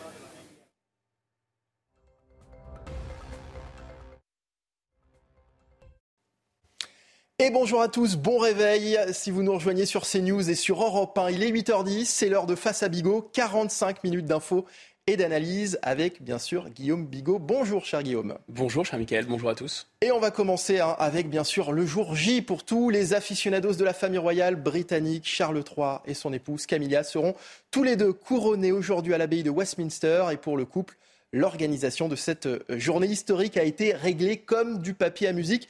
C'est simple, rien n'a été laissé au hasard. Le programme de cette journée, les principaux temps forts, c'est avec Valentine Leboeuf. Des jours, des milliers de personnes attendent le temps fort de la cérémonie. Charles III et Camilla partiront du palais de Buckingham à 11h20 pour rejoindre l'abbaye de Westminster en carrosse. Long de 2 km, le parcours de la procession passe par Trafalgar Square et traverse le centre de Londres. Début de la cérémonie à midi, dès que le couple souverain sera entré dans l'abbaye de Westminster. Place ensuite au couronnement avec six moments clés. La reconnaissance, le serment, l'onction, l'investiture, l'intronisation et enfin l'hommage. La couronne de Saint-Édouard sera posée sur la tête du roi une heure plus tard, à 13h. Ce sera ensuite au tour de Camilla d'être couronnée et intronisée. 14h, fin de la cérémonie. Le couple royal va regagner Buckingham Palace et saluera la foule depuis le balcon à 15h15. Les membres de la famille royale seront présents, comme le prince William, Kate et leurs trois enfants. Le prince Harry assistera à l'événement, sans Meghan Markle. Guillaume Bigot, c'est un événement qui a une portée mondiale, ce couronnement. C'est un événement qui a une portée mondiale et c'est quelque chose qui, un peu comme le, le décès de sa mère, Elisabeth II, et, euh, a beaucoup d'importance parce qu'il me semble que dans le monde un peu postmoderne dans lequel on vit, il y a une sorte de, flux continu du temps. Les, individus n'ont plus la possibilité de s'ancrer dans le temps. Euh, d'abord parce que les familles sont un peu éclatées, parce que les pratiques religieuses sont ce qu'elles sont. Et donc, c'est vraiment des, des événements comme ceux-là, ça permet de dire, bah, écoutez, euh, vous vous souvenez euh, du, moment du couronnement, euh, je faisais ça, etc. Donc il y a quelque chose comme ça qui ancre dans nos vies. Et évidemment, ce sont des personnages qui sont planétaires à travers le Commonwealth, mais pas seulement. D'abord, euh, je ne sais pas si vous savez, mais la, monarchie britannique, c'est une création française. La Grande-Bretagne, c'est une création française, euh, conquête de 1066 par Guillaume le Conquérant, les Normands euh, qui cassaient tout. le roi de France leur a dit, écoutez, prenez un bateau, allez vous défouler, allez en Angleterre. Donc ils ont installé cette monarchie, d'où d'ailleurs le fait que Dieu est mon droit, ou honni soit qui mal y pense, ce sont des devises de la monarchie britannique. Alors, événement, on le disait, à portée euh, mondiale, une portée tout de même moins importante que euh, le couronnement de, sa mère. Il y a un effet de contraste. Euh, c'est certain qu'en 1953, il y a 70 ans exactement, une souveraine de 25 ans, très jeune, qui ne s'attendait pas d'ailleurs à, prendre la suite de son père, dans un, dans un pays qui n'allait pas très bien, il faut le dire, parce que la Seconde Guerre mondiale a un peu joué le même rôle que la Première Guerre mondiale pour la France, c'est-à-dire qu'elle a vraiment épuisé le pays, mais c'était un pays quand même, le, lion britannique était dans toute sa splendeur. Euh, au sommet de son prestige, à la fois à l'intérieur du Commonwealth, euh, mais aussi parce que cette monarchie, elle avait tenu bon euh, pendant la guerre. voilà, c'était tout le mythe de la, de la Grande-Bretagne. Et je pense que ce n'est pas un mythe. La Grande-Bretagne a vraiment sauvé le monde et le monde libre pendant la Seconde Guerre mondiale. Nous sommes 70 ans plus tard. C'est plus du tout euh, quelqu'un de 25 ans, c'est quelqu'un de 74 ans qui a attendu toute sa vie. Et finalement, autant il y a eu bien sûr beaucoup de, de, polémiques, de critiques. On a vu cette formidable série là, consacrée euh, euh, à, la, à, la, monarchie britannique, The Crown. qui raconte ça par le menu, dont finalement Elisabeth II, qui n'est pas nécessairement un personnage dans le privé si sympathique que ça, sort assez grandi. Hmm. On se dit quand même que euh, cette femme, elle a tenu son rôle. Alors, ce, ce voilà, son fils, c'est un peu il y a l'homme d'abord, euh, et puis ensuite il y a le rôle qu'il a joué. L'homme, bah, il est comme nous tous, hein, il a des, bons et des mauvais côtés. C'est quelqu'un d'intelligent, c'est quelqu'un de cultivé assurément, c'est quelqu'un de sensible, mais c'est aussi quelqu'un qui a été un peu mal aimé. C'est quelqu'un qui n'a jamais été réellement apprécié par d'abord ses parents et c'est pas quelqu'un qui a été apprécié par le public britannique. Et bien sûr, bien sûr, il y a eu cette affaire Diana avec euh, hmm. la reine du peuple, enfin la princesse du peuple, qui était devenue un personnage mythique, qui était devenu tellement glamour. Euh, et il a eu le mauvais rôle dans cette affaire puisqu'il était, comme tout le monde sait déjà, amoureux. Voilà. Et sur le, sur le plan des symboles, c'est intéressant parce que voilà quelqu'un qui a préféré son bonheur personnel, on peut dire ça comme ça, plutôt que son statut. Et évidemment, on demande à des monarques d'abord plutôt que son statut, plutôt que son devoir aussi. Son statut, son devoir, c'est la même chose. C'est-à-dire qu'effectivement, il aurait dû tenir le choc et d'abord penser à l'unité du royaume, à la, entre guillemets, à la façade, parce que finalement, ce n'est qu'une façade, mais c'est hmm. une façade symbolique, c'est un symbole, c'est extrêmement important. Et finalement, il a préféré, euh, voilà, c'est faire prévaloir, c'est vivre selon son cœur plutôt que de vivre selon son devoir. Et d'où, euh, évidemment, cette, euh, la tragédie de Diana, ça a accéléré ce moment-là. On, oublie, mais en 1997, il a failli y avoir un divorce hein, hmm. entre la monarchie britannique et le peuple britannique. Alors justement, Charles III, euh, il revient de loin. Euh, il, y a longtemps, il a longtemps été, vous le disiez, euh, Guillaume, hein, le membre de la famille royale le moins aimé des, des Britanniques. On en parle avec vous, Adrien Spiteri. Qu'en est-il aujourd'hui? Eh bien, Michael, imaginez en 1997, Guillaume en parlait à la mort de la princesse Diana. Charles voit sa cote de popularité s'effondrer à 4%. Il a longtemps été dans l'ombre de sa, de sa mère, pardon, Elisabeth II, très appréciée, elle, des Britanniques. Mais depuis la mort de la reine en septembre dernier, sa cote de popularité, eh bien, elle augmente. Selon un récent sondage Ipsos, 49% des Britanniques pensent qu'il a fait un bon travail depuis ses débuts. 61% en décembre dernier, une baisse de 12% tout de même. Mais les Britanniques restent globalement favorables à la monarchie. Vous voyez ce sondage YouGov BBC, 58% des Britanniques préfèrent la monarchie à un chef d'État élu. Mais le véritable défi eh bien, pour Charles III sera de séduire les jeunes. Seuls 32% des 18-24 ans sont pour la monarchie, 38% sont contre. Le roi tente pourtant eh bien, de rompre avec certaines traditions, à l'image du nombre d'invités aujourd'hui à la cérémonie, 2000 au total contre 8000 au moment eh bien, du couronnement d'Elisabeth II, signe que le roi est prêt à faire des économies, Michael. Merci beaucoup, euh, Adrien. Guillaume, la jeunesse est un véritable défi mm. aujourd'hui hein, pour euh, la couronne euh, britannique. on sent que c'est compliqué, clairement, alors que pourtant, Charles a, clairement toujours été la personnalité la plus moderne, en tous les cas. Il a une vision très moderne de la monarchie par rapport à celle de sa mère presque, presque trop moderne. Le paradoxe, c'est que euh, finalement, la, reine Elisabeth II, avant son décès, avait un peu façonné son petit-fils William à sa main de sorte qu'il soit vraiment dans le service, dans le devoir, mais en même temps, c'était aussi le fils de Lady Di, et c'est quelqu'un euh, qui, est, parce qu'il a épousé une femme euh, très rayonnante, et parce qu'il est quand même beaucoup plus jeune aussi, c'est quelqu'un qui aurait pu davantage, à mon avis, faire d'une pierre deux coups, c'est-à-dire de, rapprocher la monarchie des jeunes, en raison de son âge, mais aussi parce que, vous voyez, il y a beaucoup de, people, par exemple britanniques, qui snobent euh, les, cérémonies. Euh, notamment le, pas suffisamment. concert de demain. Voilà, mais à Lionel Richie, enfin, il est obligé de faire appel à des people, c'est un peu une institution people, il faut dire, hein, la, couronne britannique, à, des people qui ont traversé l'Atlantique comme Lionel Richie, parce que euh, Adèle, par exemple, pour ne citer qu'elle, ne veut pas venir. Donc, vous voyez, c'est quand même le signe qu'il y a une partie de la société britannique qui ne suit pas. Et en fait, euh, ce, roi-là, il a ce côté, je parle, enfin, je, je me, c'est pas que je me plains, parce que c'est never complain, never explain, hein, là, là, un peu le la ligne de, des Windsor de ne pas se plaindre et, euh, et ne rien expliquer. Donc vraiment maintenir une espèce de façade. Lui a beaucoup expliqué les choses. les Britanniques savent ce qu'ils pensent, par exemple. Mmh. Normalement, on ne doit pas savoir ce que pense un, monarque, parce que le monarque, euh, voilà, il pense pour tout le monde. C'est-à-dire qu'en en fait, il est, euh, tous les Britanniques peuvent se projeter en lui. Et là, donc, il est. Alors, je dis pas qu'il a un côté Sandrine Rousseau, ce serait un peu exagéré, mais enfin, il a un côté très, euh, très, très, très écolo quand même. Il a des causes qui sont parfois très nobles. Hein. Il veut défendre l'éducation. Il a fait beaucoup d'œuvres de charité, mais il a un côté aussi presque, dire, presque un peu wokiste en fait. Il veut que ça soit une cérémonie très œcuménique. N'oublions pas, c'est une caractéristique de mm. l'histoire britannique, que le souverain britannique, c'est le chef de l'État, mais c'est aussi le chef de l'Église d'Angleterre. Et je ne sais pas si on, le sait suffisamment, mais la différence entre l'Église catholique et l'Église d'Angleterre n'est pas tellement sur le culte, elle est sur le fait que déjà il y a eu une histoire de divorce et qu'à un moment il y a un monarque britannique qui a décidé de prendre lui-même la tête de l'Église de, son pays parce que Rome refusait d'entériner son remariage. Et donc, alors en fait, en réalité, ni la reine ni lui ne, sont directement les patrons de l'Église britannique, ils transfèrent cette responsabilité effective à l'archevêque de Canterbury, mais néanmoins. Et comme il a choisi parce que pour être dans l'air du temps, pour être un peu dans le wokisme, etc., d'avoir des représentants de tous les cultes qui en fait ne posent aucun problème. Quoique le Premier ministre britannique lui-même maintenant est hindouiste, hein, et que l'hindouisme c'est une religion qui était très tolérante, mais c'est aussi une religion qui est très attachée, disons, un peu au destin national de l'Inde. L'Inde est le berceau de l'hindouisme.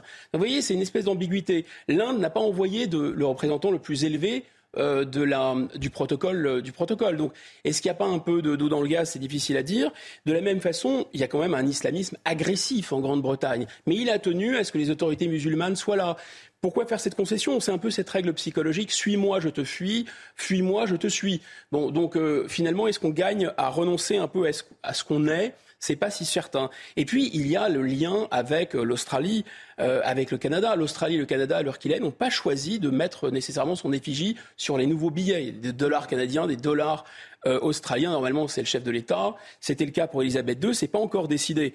Et puis il y a surtout. C'est pas euh, encore décidé pour le Canada. L'Australie a, décidé. Hein, c'est fait déjà. C'est fait. Ah, L'Australie n'affichera pas le. ah c'est fait. ils, ont, ah ils, ont, décidé de ne pas le faire sur le billet de, 5 dollars canadiens. Je pensais qu'il y avait un doute, mais c'est décidé. Ah oui, vous voyez.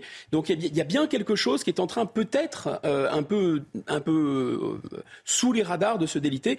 Il y a surtout quelque chose de fondamental. C'est l'acte de 1707 d'union entre l'Écosse, le Parlement d'Écosse et le Parlement d'Angleterre. On parle le Royaume-Uni de Grande-Bretagne en raison de cet acte de 1707. Or, en Écosse, il y a euh, un gouvernement maintenant autonomiste. Euh, je ne suis pas sûr non plus qu'il soit tout à fait dans les, dans les petits papiers de la, de la monarchie. Hein. On change de sujet, mon cher Guillaume. Il est 8h22. Euh, Nous sommes toujours en direct sur CNews et sur Europe 1. Rien ne va plus entre la France et l'Italie. La cause, c'est bien sûr les propos de Gérald Darmanin à l'encontre de Giorgia Meloni, la première ministre italienne. Cette semaine, le ministre de l'Intérieur a dit qu'elle était incapable de régler le problème migratoire de son pays. Les précisions de notre correspondante en Italie, Natalia Mendoza.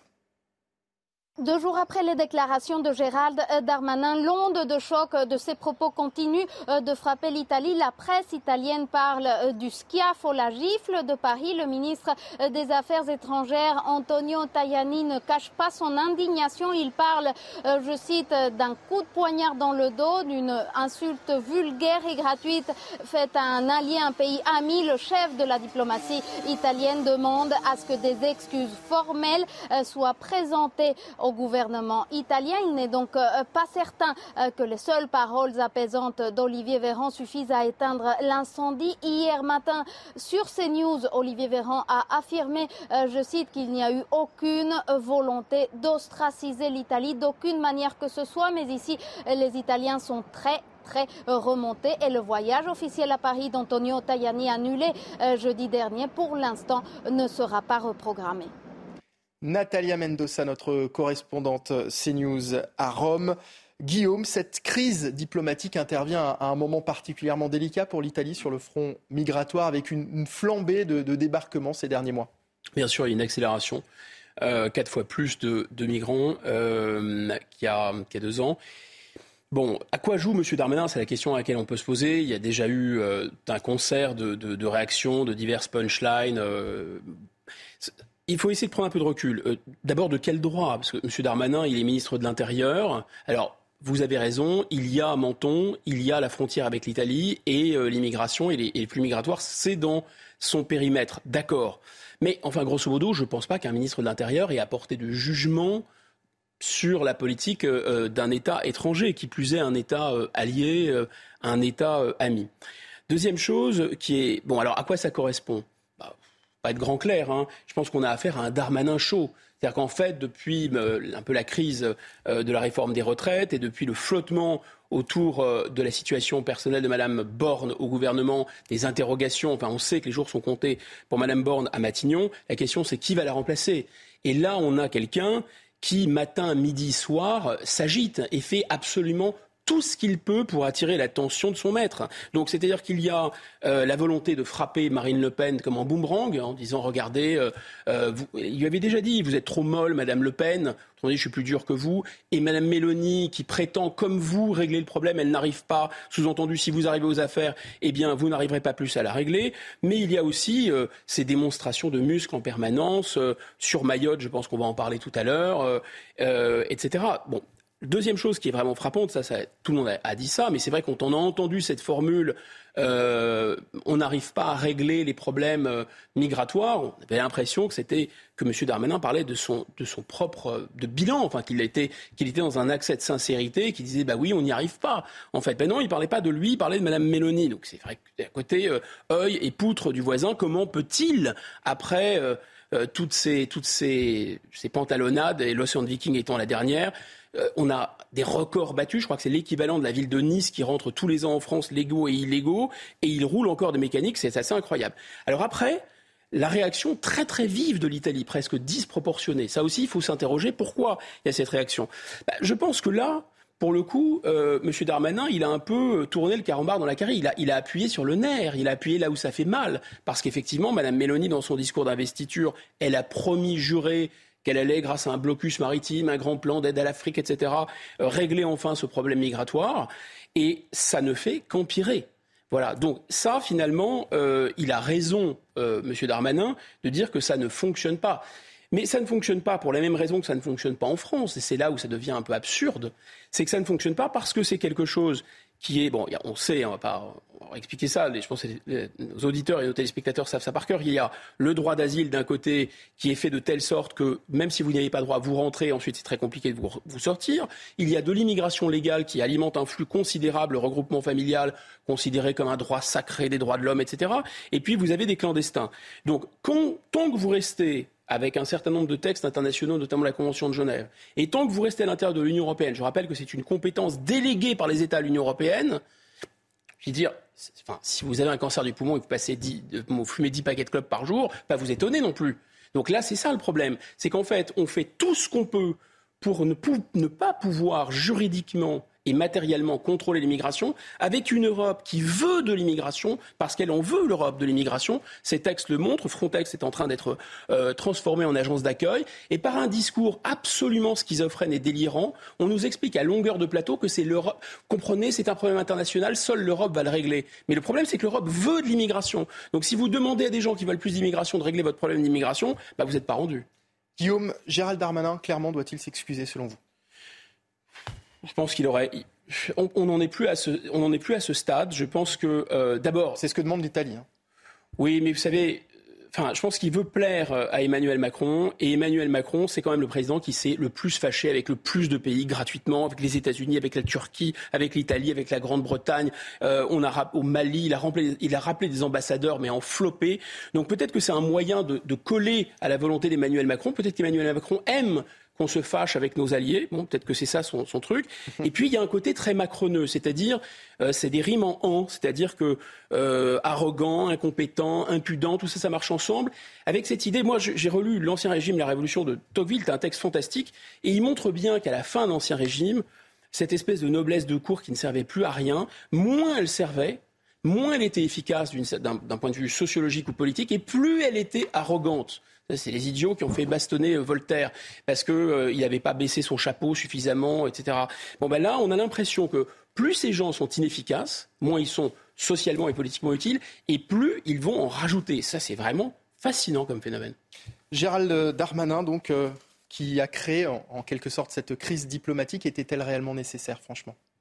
Non, c'est gratuit, d'autant qu'on a vraiment, je pense, besoin de l'Italie pour le coup, autant je plaide pas pour une politique européenne, puisque précisément l'Europe veut de l'immigration, mais autant euh, le contrôle de, frontières qui ont, ont sauté d'ailleurs avec l'Italie doit se faire en, bonne intelligence euh, avec eux. Euh, le traité du Quirinal était plutôt bien. Enfin, stratégiquement, ce qu'on voit, c'est quand même que notre classe dirigeante a misé euh, sur l'alliance avec l'Allemagne, une quasi-fusion-acquisition avec l'Allemagne. Hein.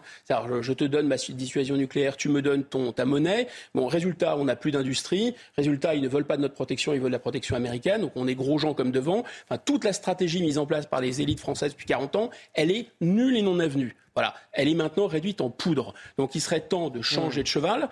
L'Italie, c'est un candidat à une alliance importante avec la France parce qu'on a beaucoup de complémentarité. On pourrait d'ailleurs, on a, nous sommes des pays très endettés.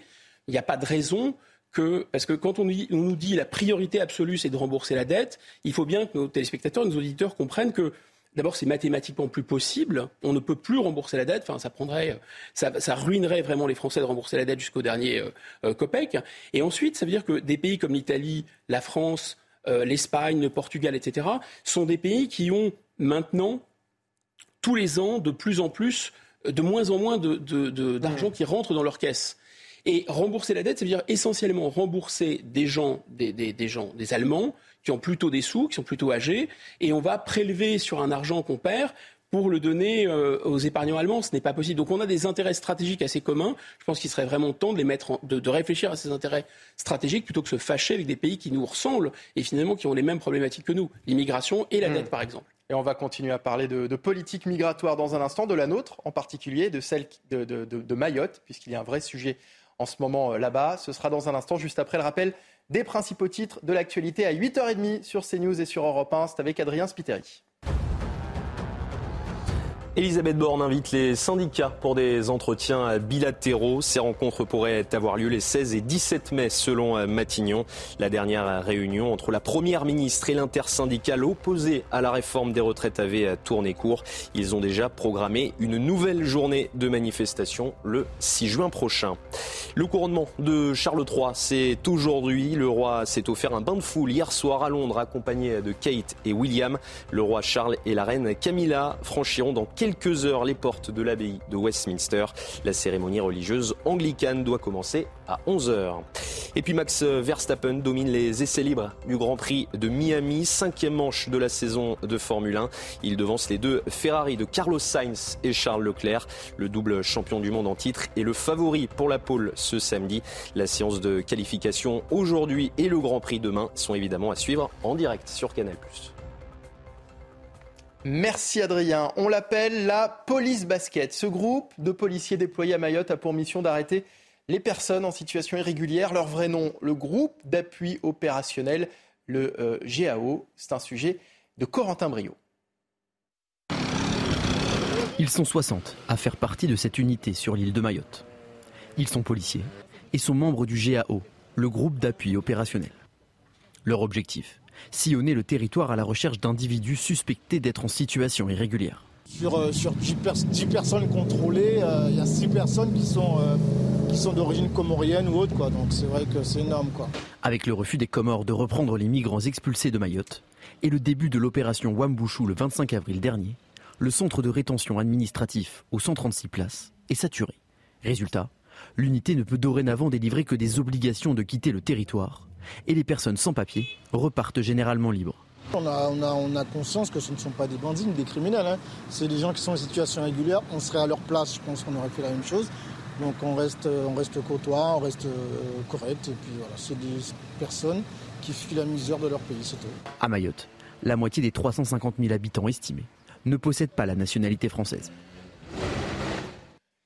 Euh, Guillaume, sur 10 personnes contrôlées, 6 sont originaires des Comores, nous dit ce policier dans, le sujet qu'on vient d'avoir. Ça paraît énorme Ça paraît. Ah, oui, oui, en même temps, quand on, connaît un peu le dossier, c'est.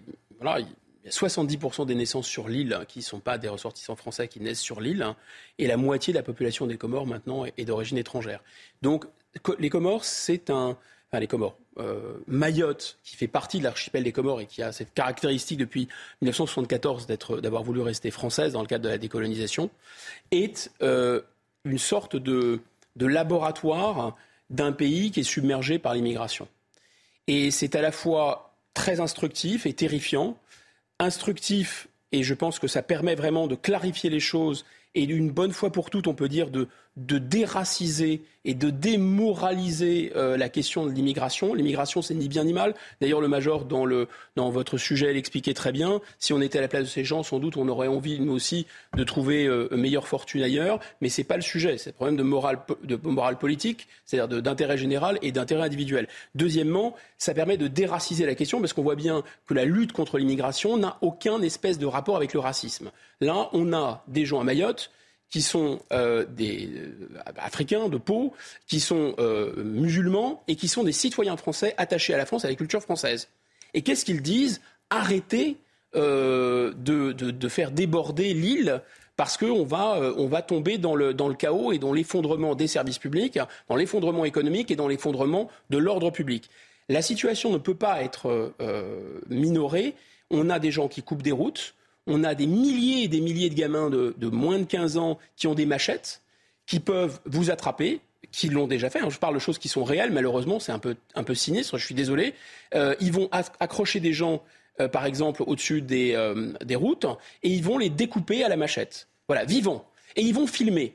Voilà. Donc c'est ça qu'on a à Mayotte. D'accord? Donc ce délire, pardon, mais c'est vraiment un délire de petits blancs, le syndicat de la magistrature, qui consiste à vouloir imposer, parce que euh, les dames patronesses blanches du 6e arrondissement ont décidé que c'était formidable de vivre dans un monde multiculturel, on impose à des gens qui sont des Français comme vous et moi, mais sauf qu'ils sont de Mayotte et qui sont euh, euh, noirs et musulmans, on leur impose de enfin, de déstabiliser leur société euh, pour un délire idéologique. Bon, donc il y a cette folie de l'immigrationnisme, mais il y a un autre problème qui est euh, un problème géopolitique, celui-là parce que euh, effectivement Mayotte est une exception dans cet archipel et que l'archipel des Comores est dirigé par un président qui a pris la tête de l'Union africaine, qui est soutenu à bloc et par l'Arabie saoudite et par la Russie dans un contexte géopolitique tendu que vous connaissez.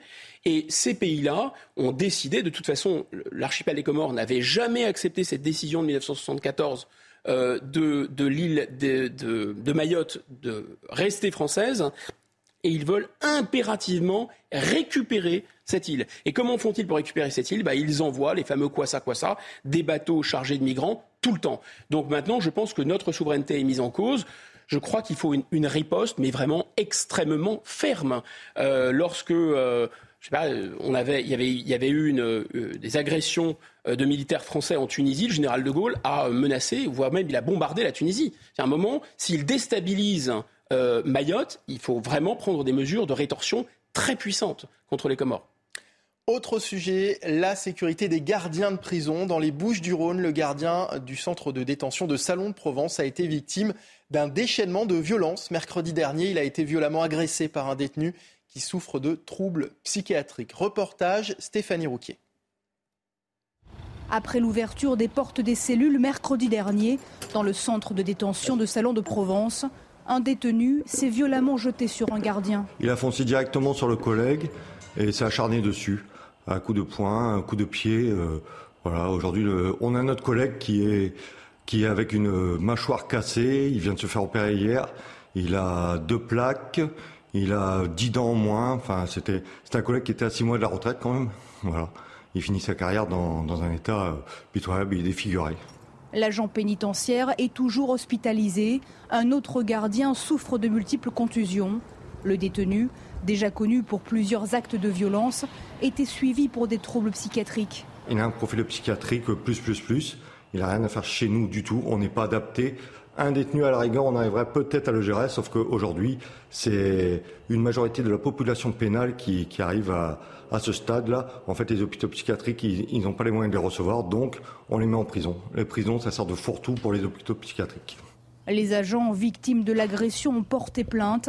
Le détenu a été transféré vers le centre pénitentiaire d'Aix-en-Provence. Alors là, Guillaume, c'est le profil des prisonniers hein, qui pose problème ici. C'est le problème des prisons ou c'est le problème des hôpitaux psychiatriques qui ne sont plus adaptés finalement? Ah bah les deux en général. Les deux, d'abord, il y a un manque de places criant en prison, donc surpopulation, donc violence. De toute façon, L'être humain n'est pas fait pour être enfermé euh, dans une cage. Euh, quand vous avez de toute façon une vie collective avec des gens qui vivent les uns sur les autres, il faut une autorité très forte dans les casernes, dans les monastères, pour faire vivre des gens ensemble sous un même toit. Mais quand en plus ce sont des gens qui sont enfermés de force et qui sont eux-mêmes des gens transgressifs, bah, enfin, de toute mm. façon, la, prison est par construction un univers extrêmement violent dans lequel vous avez plutôt intérêt à faire régner la loi et l'ordre et qu'il n'y ait pas une mouche qui vole parce que sinon, ça part très vite dans le décor. Oui, parce que je précise quand même que dans ce centre de détention de Salon de Provence, euh, il n'y a pas de souci de surpopulation carcérale, justement. Alors, il y a pas, mais, mais, il y a beaucoup de surpopulation par ailleurs dans toutes les prisons françaises. Mm. Mais vous avez raison de souligner que ce n'est pas un, fait, un, facteur en soi. Ensuite, il y a un manque de gardiens. Il y a maintenant de plus en plus de difficultés à recruter des gardiens de prison, métier euh, pas très valorisé, pas très bien payé, etc. Et puis, il y a tout ce, ce phénomène, cette montée en puissance de ce qu'on appelle le mot de passe, c'est état de droit, et on en fait une vache sacrée, mais en réalité, c'est quand même le moyen euh, d'abîmer euh, l'État par le droit et de faire en sorte que, souvent, malheureusement, sous couvert de droits de l'homme, c'est la loi du plus fort qui, qui, qui prédomine. Qu'est-ce que ça veut dire? Ça veut dire qu'en fait, hein, quand vous n'avez pas la possibilité de faire appliquer des règles euh, malheureusement très coercitives en prison pour éviter que les, que les détenus soient violents entre eux, parce que c'est comme ça qui se produit. Là, on parle de la violence sur, des, euh, sur du personnel pénitentiaire, mais c'est presque la partie émergée de l'iceberg. Mmh, Normalement, les, les, les, prisonniers, sous peine d'aggraver leur peine et d'avoir une répression forte, ne touchent pas aux gardiens de prison. Donc s'ils touchent aux gardiens de prison, ça en dit long sur le niveau de violence voire de barbarie qui règne entre eux. Et ça, c'est quelque chose qu'on ne veut pas voir, mais qui est massif. Il y avait un film euh, qui s'appelait Un prophète de, d'Audiard qui montrait très bien comment, finalement, les, des réseaux, et notamment les réseaux islamistes, maintenant, font la loi dans les prisons. Il y a aussi le problème de la psychiatrie. Mmh. Vous avez raison. Euh, c'est le, la crise de l'hôpital, la crise de l'hôpital en général et la crise de l'hôpital euh, psychiatriques et des, manques de lits et des manques de place dans les, dans les structures euh, de ce type font que les gens qui normalement sont des malades psychiatriques se retrouvent en prison ou des gens qui décompensent en prison et qui deviennent fous en prison ne peuvent malheureusement pas trouver de place dans des, dans d'autres structures. On il y a une ultra-violence, hein, c'est vraiment une ultra-violence qui règne dans les prisons. On attend qu'il y ait un mort pour faire quelque chose finalement Oui, mais il y a déjà eu des morts, en fait. Il y a déjà eu des morts, il y a eu déjà des, des, des, des gardiens de prison qui ont été poignardés à la gorge, il y a eu déjà des, mais des actes dont on, on peine à, à mesurer l'atrocité des, des, gardiens de prison ébouillantés avec de l'huile. Enfin, on a essayé d'objectiver, de, parce qu'il faut toujours essayer d'avoir une, de ne pas être pris par nos, par nos passions ou nos préjugés, essayer de mesurer les choses. J'ai regardé un rapport du Sénat qui date euh, du début des années 2000. Ils font état de 278 agressions euh, de personnel pénitentiaire en 98. Et ils se disaient, oulala, il y a une augmentation forte parce qu'il y en avait 215 en 97. Or, apparemment, il y aurait eu 4000 agressions. Euh, ça, c'est des chiffres qu'on a, que j'ai trouvés. 4000 agressions euh, il y a deux ans. Et le ministère de la Justice, lui, parle de 20 665 actes d'agression physique dans les prisons en France. Donc il y a 12 agressions par jour. Donc on n'est pas face à une augmentation, on n'est pas face à une augmentation exponentielle. C'est vraiment une explosion euh, de ce phénomène. Les prisons, d'une certaine façon, ne sont plus, ne sont plus tenues si, de, toute façon, c'est assez logique, si dans la société, vous n'arrivez pas à endiguer la violence et la barbarie qui monte, bah, dans la prison, qui est un, milieu particulièrement dur, ça va être bien pire. Allez, l'actualité, euh, Guillaume, c'est aussi cette ancienne école du 16e arrondissement de Paris en attente d'être démolie et occupée illégalement depuis un mois par des mineurs isolés.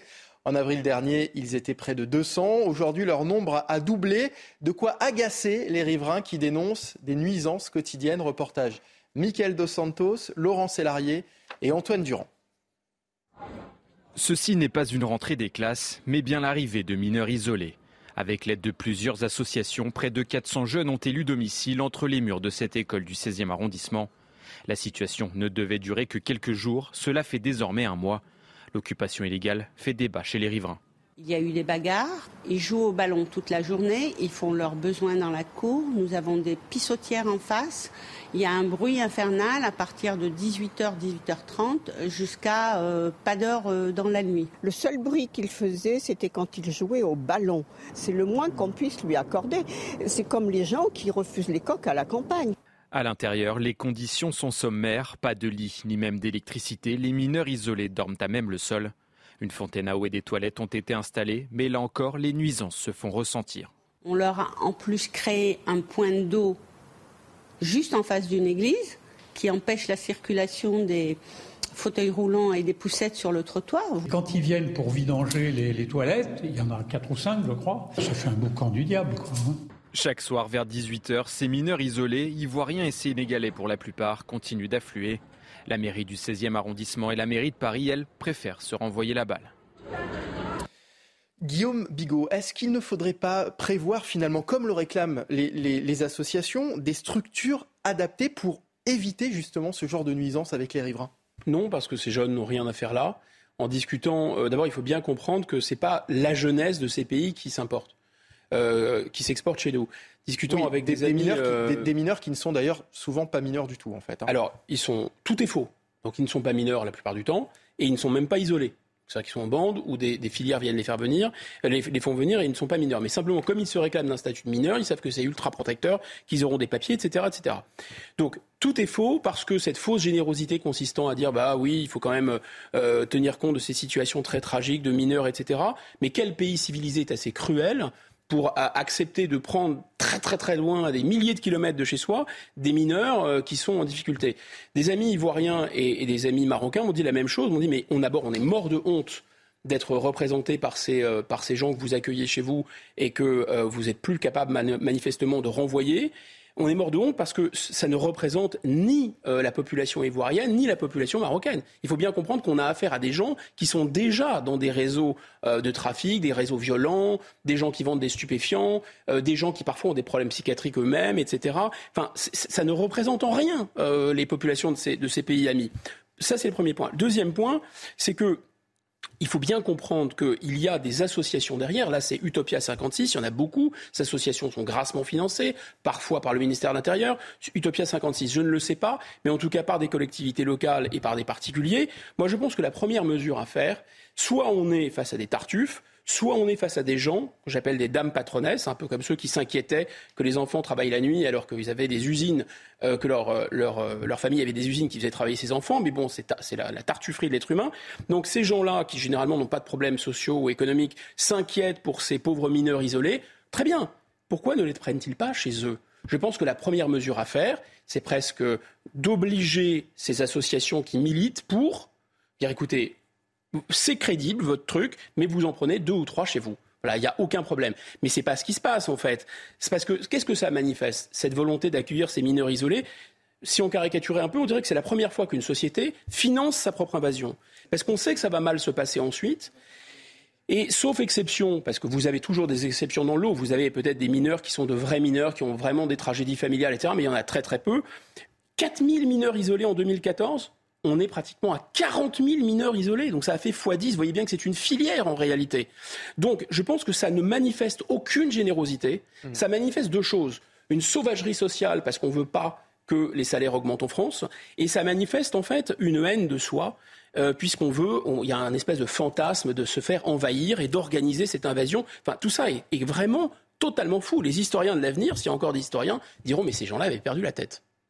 Allez, dans le reste de l'actualité, 8h47 sur CNews et sur Europe 1, c'est le pire chiffre depuis au moins 20 ans. En janvier euh, dernier, 116 boulangeries ont fait faillite en France. La raison est en grande partie euh, liée à la flambée des coûts des matières premières et de l'énergie. Alors pour protéger euh, leur commerce, certains artisans doivent parfois faire des choix drastiques comme celui, comme cet artisan rencontré à Saint-Brieuc par Michael Chailloux. L'établissement est fermé depuis le 1er février. Sur la porte, une affichette donne quelques explications. En tête, la flambée du coût de l'énergie. La boulangerie du Rond-Point est en liquidation. Son ancien patron a conservé uniquement son deuxième établissement qui, lui, est en redressement judiciaire. On est passé euh, grosso modo sur, sur le mois de décembre d'une facture de 2000 euros par rapport à l'an dernier à 8000 euros pour cette année. Avec la hausse de l'électricité qui nous a achevé, clairement, il a fallu qu'on prenne des choix, certes drastiques, mais, euh, mais c'était la, survie euh, au moins d'une des deux, des deux boulangeries que nous avions. Le bouclier tarifaire est arrivé trop tard pour cet artisan et aucune négociation n'a été possible avec le fournisseur d'énergie.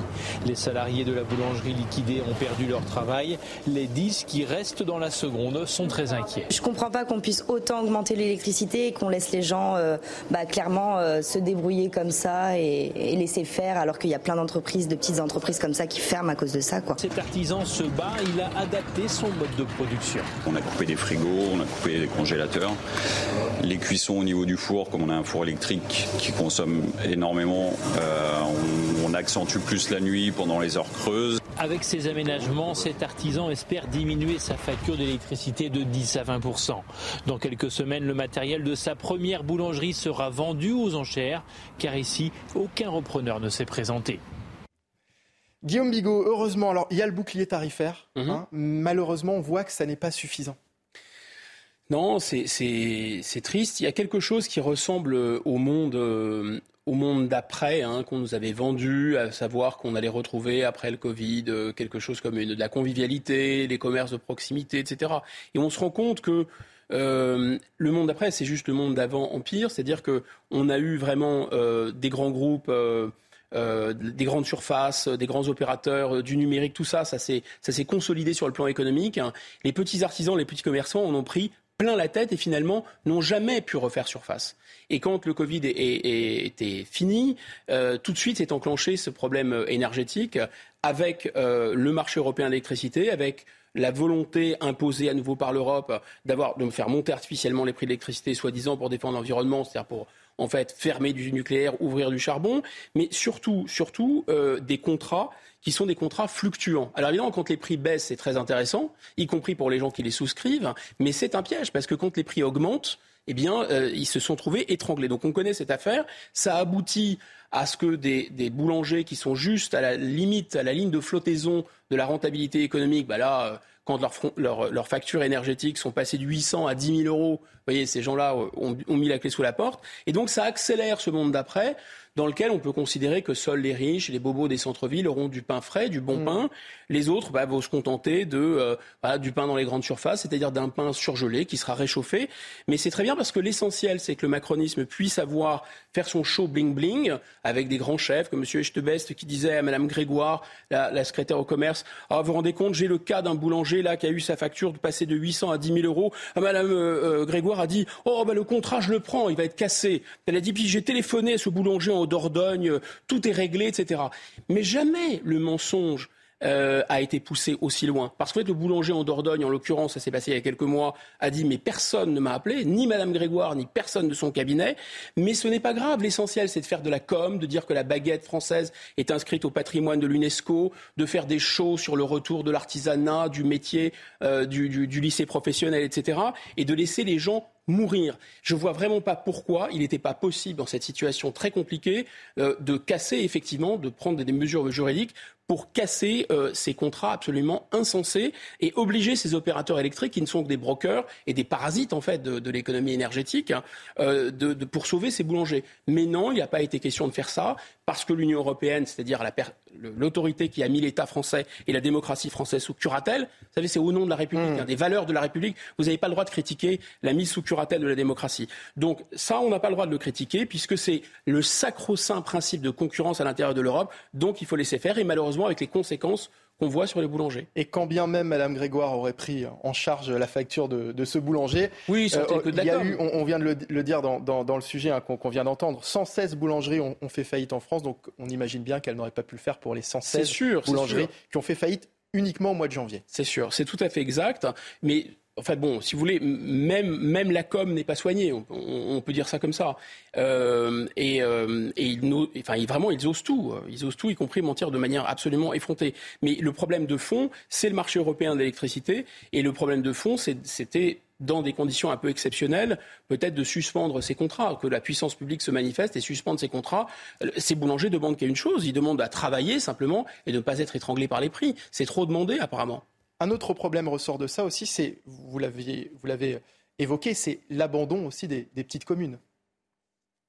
L'abandon des petites communes et l'abandon des centres-villes. Et, pour le coup, j'ai toujours trouvé que ce que le président Macron avait fait avec son programme Cœur de ville était plutôt bien pensé, c'est-à-dire d'essayer de, faire en sorte que les centres-villes ne, meurent pas, des, villes petites et moyennes, avec euh, vraiment essayer d'inciter euh, des, commerçants à s'installer, de baisser des taxes, de simplifier la bureaucratie, de favoriser les nouvelles mobilités, etc. Il y a eu beaucoup d'argent qui a été mis sur la table. Ça nous a coûté fort cher, un pognon de dingue, diraient certains. Mais le problème, c'est que si c'est pour, d'un côté, laisser mourir des commerces comme cela, parce qu'on parle des boulangers, mais il y a aussi tout le secteur, tous ceux qui sont gros consommateurs d'énergie, mm.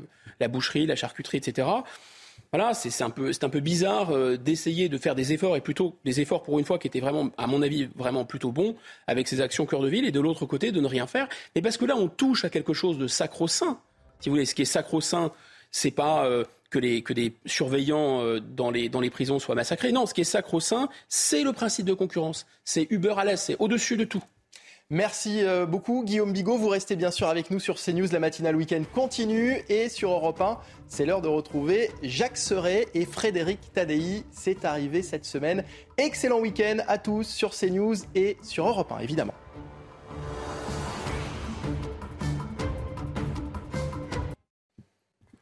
« 8h57 sur CNews. Bienvenue si vous venez de nous rejoindre. Dans un instant, ce sera les titres de votre journal de 9h. Mais d'abord, un mot de météo avec euh, Karine Durand. Et Karine, il fait chaud aujourd'hui. Attention cependant aux orages. Votre programme avec les déménageurs bretons, des déménagements d'exception. On dit chapeau les bretons. Information sur déménageurs-bretons.fr. La météo avec Groupe Verlaine. Solution de centrale photovoltaïque avec option de stockage pour profiter de la lumière, même en cas de coupure.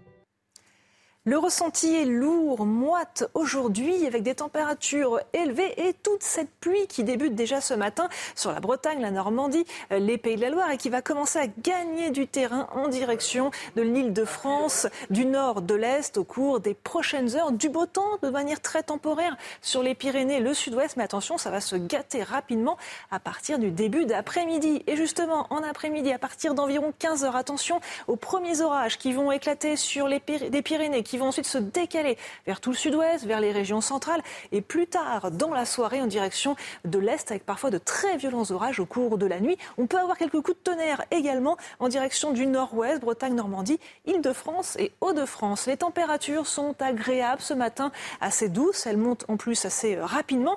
12 à Paris, 9 à Lille, 10 à Bayonne. Au cours de l'après-midi, coup de chaleur en prévision avec un véritable pic de chaleur pour le sud-ouest.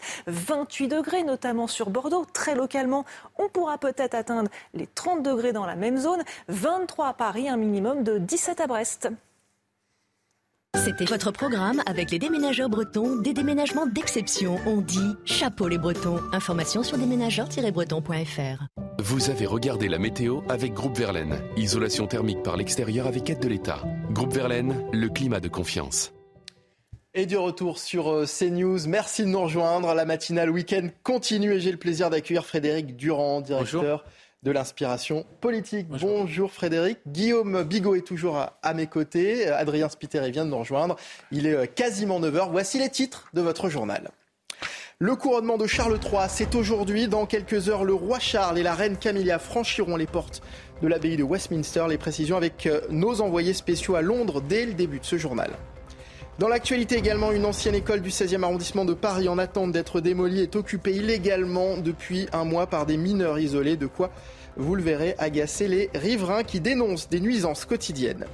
Et puis dans les Bouches du Rhône, le gardien du centre de détention de Salon de Provence a été victime d'un déchaînement de violence mercredi dernier. Il a été violemment agressé par un détenu qui souffre de troubles psychiatriques.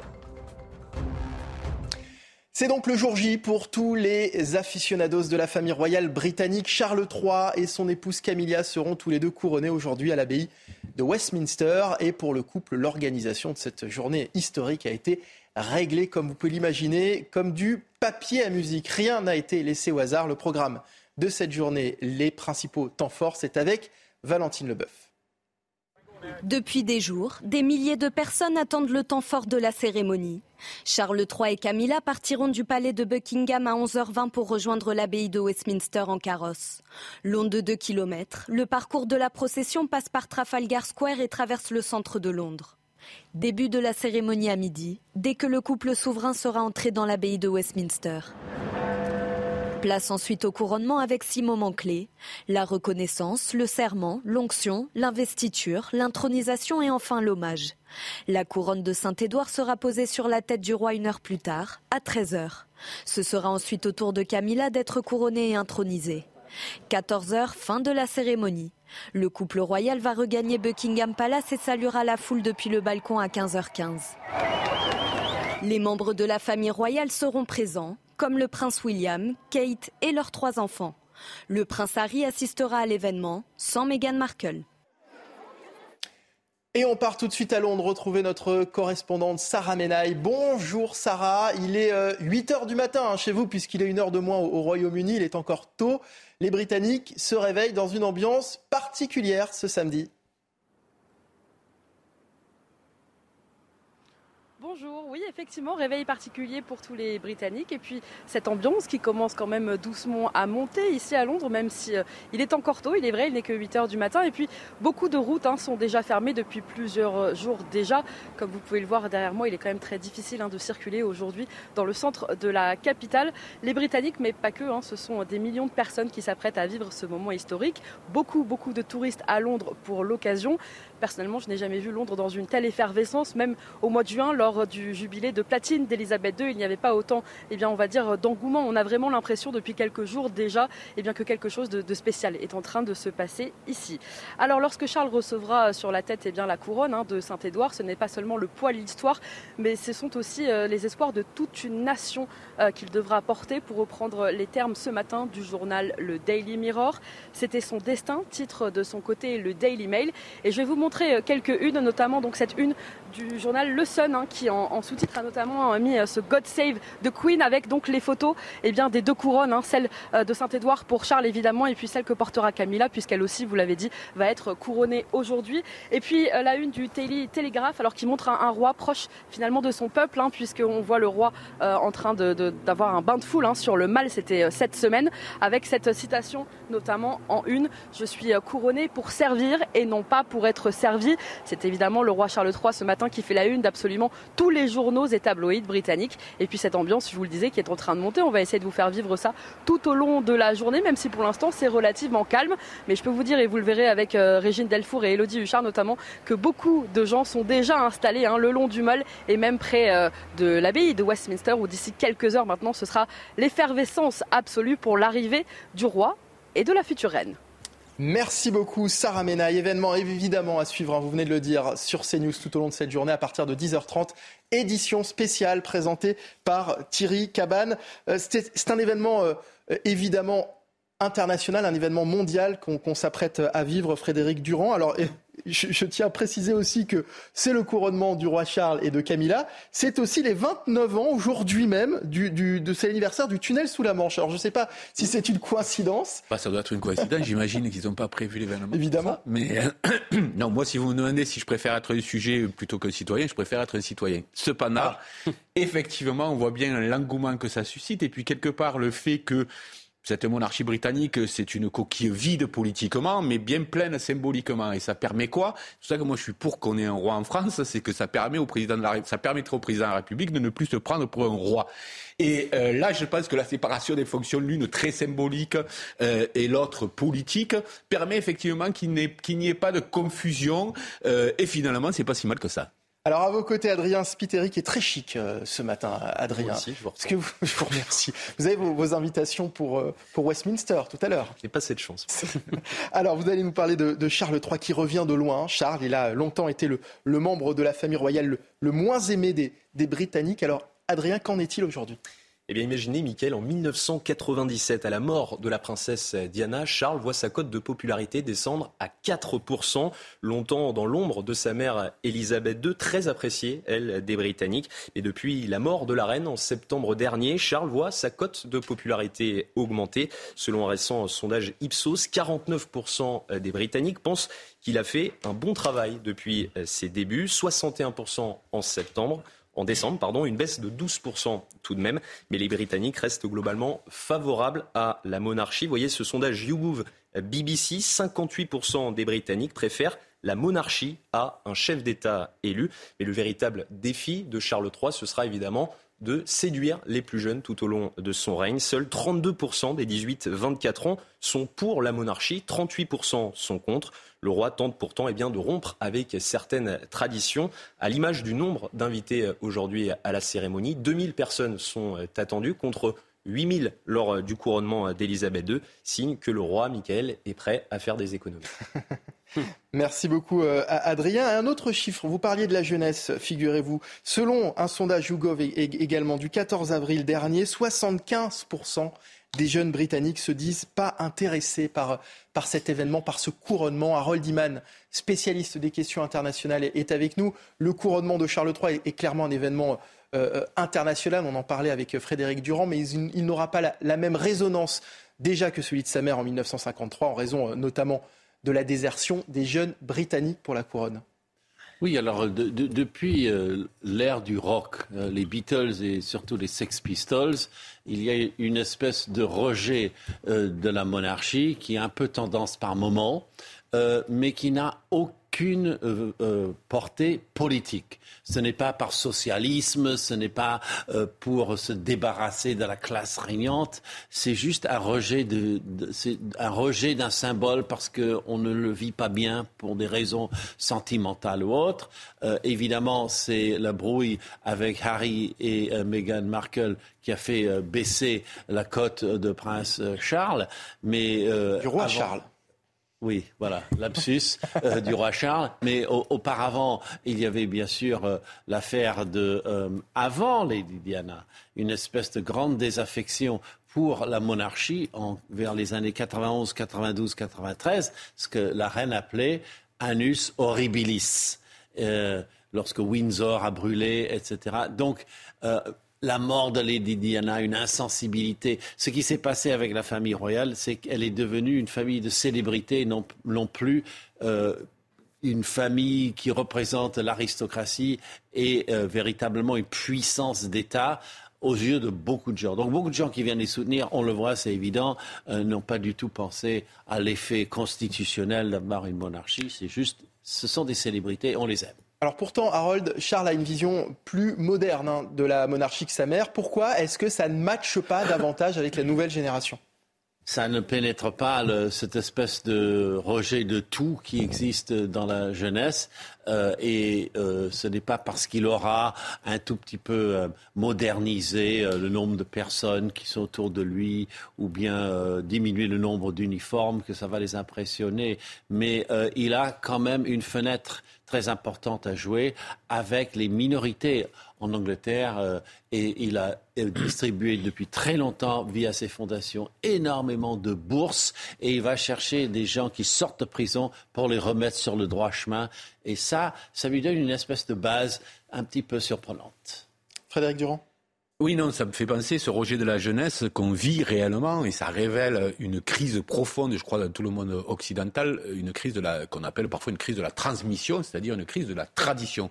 Dans un monde où tout va extrêmement vite, nous-mêmes, on hésite à transmettre à nos enfants parce qu'on se dit que ce qu'on leur transmet aujourd'hui, demain ne sera plus valable ou après-demain. Voilà, donc je pense que c'est un état d'esprit un petit peu général, cette crise de la, de la, de la transmission et de la tradition. Et comme dit mon ami le, le philosophe Jean-Claude Michel, la tradition, elle vient portant toujours d'en bas et la norme, elle vient toujours d'en haut. Hmm. Donc il vaut mieux se fier aux traditions parfois qu'aux normes. Une crise de, tradition, euh, Guillaume Bigot, et aussi une crise tout court. Les Britanniques sont de plus en plus nombreux à refuser de, payer pour la monarchie. Oui, mais on, on dira jamais suffisamment de cette crise de la tradition et de la transmission. C'est un peu la même chose en Occident. C'est le fait des boomers. C'est le fait d'une génération qui a décidé de vivre sa vie, de mettre en avant la réalisation de soi, son individualisme, euh, plutôt que de transmettre. Et euh, on accuse beaucoup les jeunes, mais en réalité, euh, si on leur a pas transmis grand-chose, qu'est-ce que vous voulez qu'ils incarnent? Donc le, mécanisme, la dialectique, c'est on transmet, et ensuite la jeunesse, elle conteste ce qu'on mm. lui transmet. Si on lui transmet rien, on peut pas contester non plus. Bon, euh, deuxième chose, je pense que c'est c'est curieux cette monarchie britannique, comme toutes les monarchies, mais il y a quelque chose qui relève du glamour pour que ça fonctionne, et il y a quelque chose qui relève aussi de l'autorité, de la tradition et de la distance, de la mise à distance. C'est-à-dire qu'il faut que ça soit un peu sacré et en même temps, il faut faire un peu le, show, que ça brille, etc. Et finalement, on peut se poser la question de savoir s'il ne rate pas sur les deux tableaux. C'est-à-dire que d'un côté, il n'est pas très jeune, il n'est pas très glamour, il n'est pas très rigolo, il n'a jamais été très aimé et populaire, confère l'affaire Diana, etc. Et de, et de l'autre côté, eh bien, c'est pas quelqu'un qui va nécessairement maintenir la tradition. Il fait beaucoup d'efforts pour rendre cette tradition attractive. Et là, on retrouve un phénomène psychologique classique, c'est-à-dire euh, suis-moi, je te fuis, fuis-moi, je te suis. Si on fait des efforts pour se faire aimer, on n'est pas nécessairement aimé. Et on va remercier Harold Iman, euh, que l'on retrouvera bien sûr tout à l'heure. Merci euh, Harold. L'actualité de ce samedi, c'est aussi cette ancienne école du 16e arrondissement de Paris en attente d'être démolie et occupée illégalement depuis un mois par des mineurs isolés. En avril dernier, ils étaient près de 200. Aujourd'hui, leur nombre a doublé, de quoi agacer les riverains qui dénoncent des nuisances quotidiennes. Reportage Mickaël De Santos, Laurent Sélarié et Antoine Durand. Ceci n'est pas une rentrée des classes, mais bien l'arrivée de mineurs isolés. Avec l'aide de plusieurs associations, près de 400 jeunes ont élu domicile entre les murs de cette école du 16e arrondissement. La situation ne devait durer que quelques jours, cela fait désormais un mois. L'occupation illégale fait débat chez les riverains. Il y a eu des bagarres, ils jouent au ballon toute la journée, ils font leurs besoins dans la cour, nous avons des pissotières en face, il y a un bruit infernal à partir de 18h, 18h30 jusqu'à euh, pas d'heure euh, dans la nuit. Le seul bruit qu'il faisait, c'était quand il jouait au ballon. C'est le moins qu'on puisse lui accorder. C'est comme les gens qui refusent les coques à la campagne. À l'intérieur, les conditions sont sommaires, pas de lit ni même d'électricité. Les mineurs isolés dorment à même le sol. Une fontaine à eau et des toilettes ont été installées, mais là encore, les nuisances se font ressentir. On leur a en plus créé un point d'eau juste en face d'une église qui empêche la circulation des fauteuils roulants et des poussettes sur le trottoir. Quand ils viennent pour vidanger les, toilettes, il y en a quatre ou cinq, je crois, ça fait un boucan du diable. Quoi, hein. Chaque soir vers 18h, ces mineurs isolés, ivoiriens et sénégalais pour la plupart, continuent d'affluer. La mairie du 16e arrondissement et la mairie de Paris, elles, préfèrent se renvoyer la balle. Frédéric Durand, quelle politique face à ces euh, mineurs isolés qui, euh, clairement, ne, sont pas tous mineurs, hein, il faut le dire. Hein? Oui, bien sûr. Et puis, il y a un, trafic, euh, malheureusement, qui s'est installé à grande échelle. Après, je pense qu'il faut être capable d'être clair. D'abord, moi, je reprocherai jamais à ceux qui quittent leur pays pour avoir un avenir meilleur de le faire, parce que euh, sinon, on aurait beaucoup de choses à reprocher pour nombreux Français, à nos parents, aux grands-parents. Donc, je pense que c'est une attitude naturelle. Maintenant, lorsqu'on veut euh, avoir une politique sur les flux migratoires, il faut être clair. C'est-à-dire que où on joue sous les, parce que pour moi, tout ça se rejoint, où on joue sous une sorte de, de mercantilisme humaniste, j'allais dire, c'est-à-dire que effectivement, la vision ultralibérale et néolibérale, c'est la vision du marché, c'est-à-dire libre circulation des biens, des capitaux et des personnes. Voilà. Et c'est dans cette idéologie-là que s'inscrit la France et l'Europe, à part quelques pays. C'est pour ça d'ailleurs qu'il n'y a pas de politique migratoire européenne, c'est parce qu'on n'arrive pas à s'entendre sur ça. Or, on sait très bien qu'il n'y a aucun pays au monde qui peut se permettre de ne pas euh, réguler les flux migratoires. Et aujourd'hui, la France, qui est un pays qui, parce que la, mentalité des gens évolue en fonction de la prospérité du pays. Dans un pays très prospère, effectivement, la question migratoire est moins pointée du doigt que dans un pays qui contient, comme la France aujourd'hui, plus de 10 millions de personnes qui vivent en dessous du seuil de pauvreté, avec des classes populaires qui se, qui se sentent mises en concurrence. Euh, et ensuite, très vite, dernière chose, c'est que, in fine, qu'on le veuille ou non, on a aussi, certains ont besoin de cette, de cette main-d'œuvre-là, même si l'immigration n'est plus tout à fait économique, parce que ça discipline les travailleurs locaux d'une partie, et, d'autre part, ça fait baisser les coûts de la masse salariale. Donc il faudrait prendre le, problème dans son ensemble. Guillaume Bigot, une minute. Oh, mais simplement, c'est très étrange de se poser deux questions. La première question, c'est euh, comment on fait pour les renvoyer? Bon, je pense que la première question à se poser, c'est comment on fait pour ne pas les faire rentrer.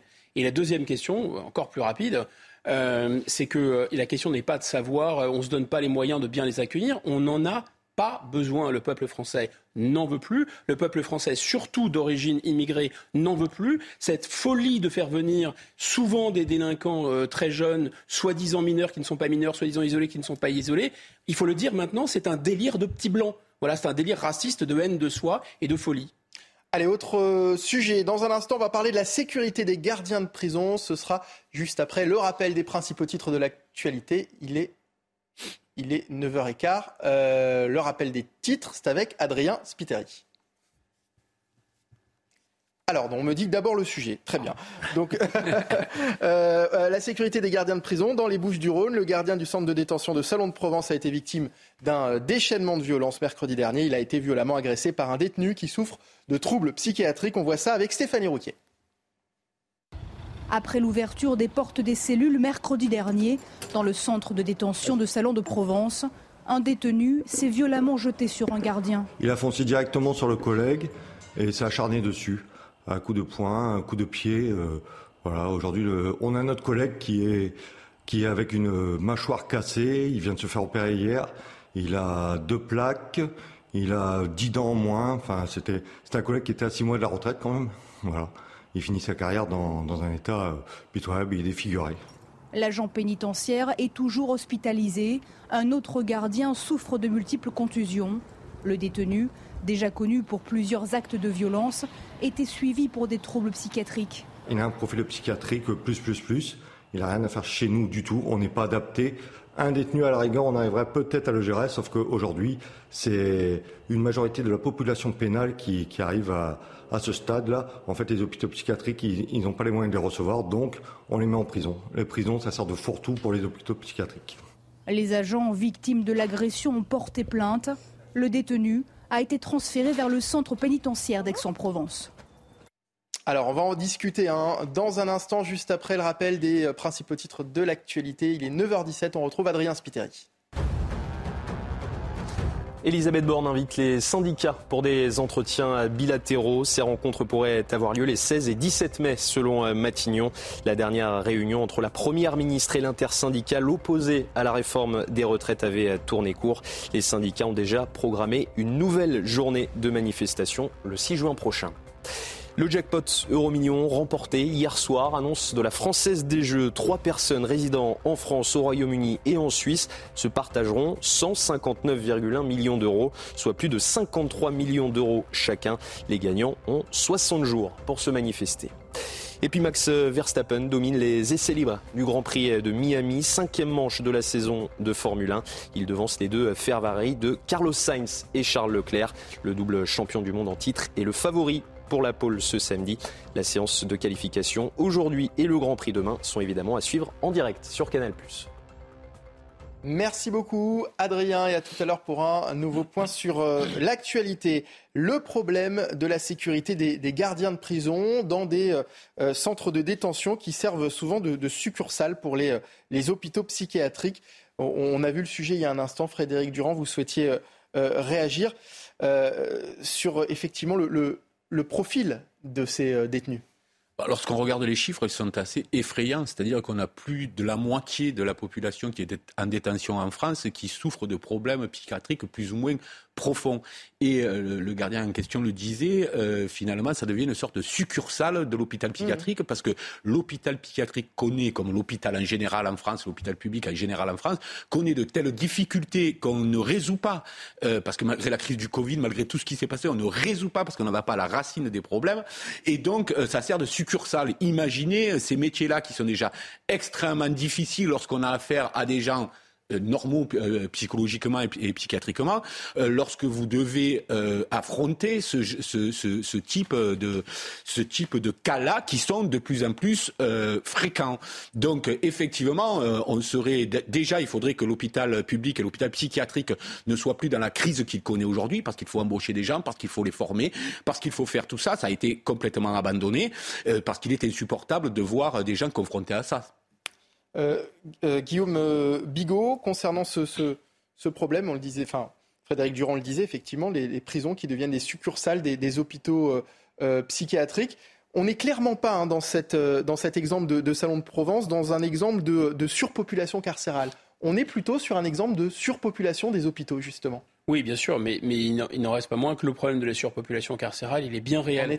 Beaucoup de, maisons d'arrêt et de, prisons.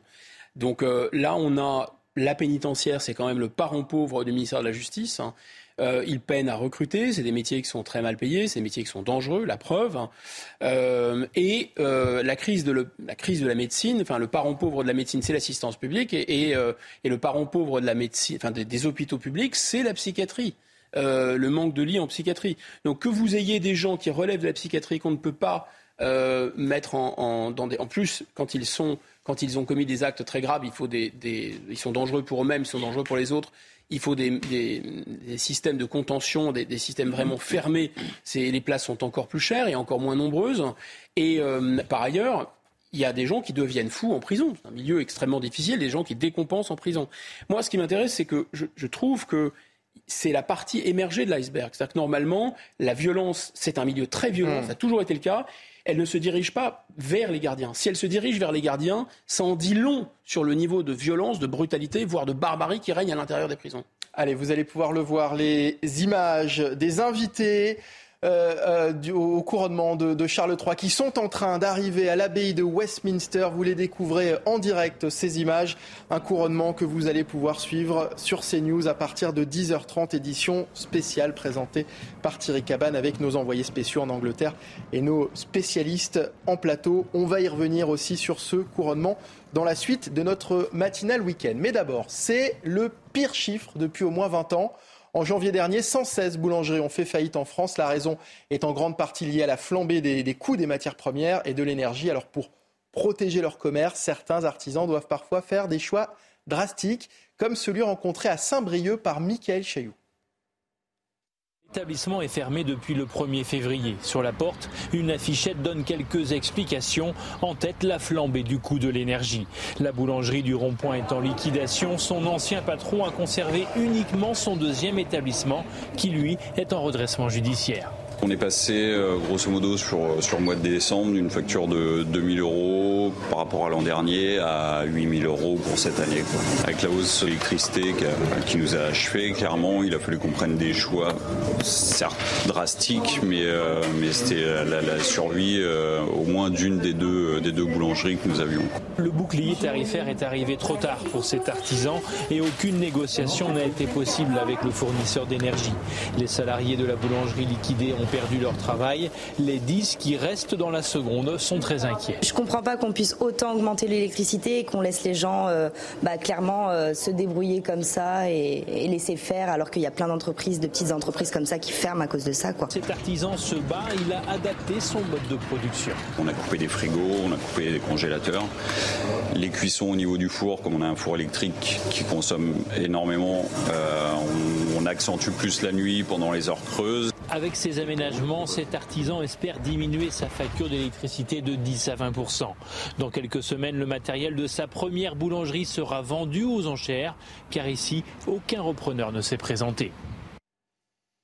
Allez, c'est le jour J. 1 À midi, heure française, le roi Charles III et la reine Camilla seront couronnés à l'abbaye de Westminster. Vous découvrez euh, en ce moment même les images euh, des invités qui arrivent.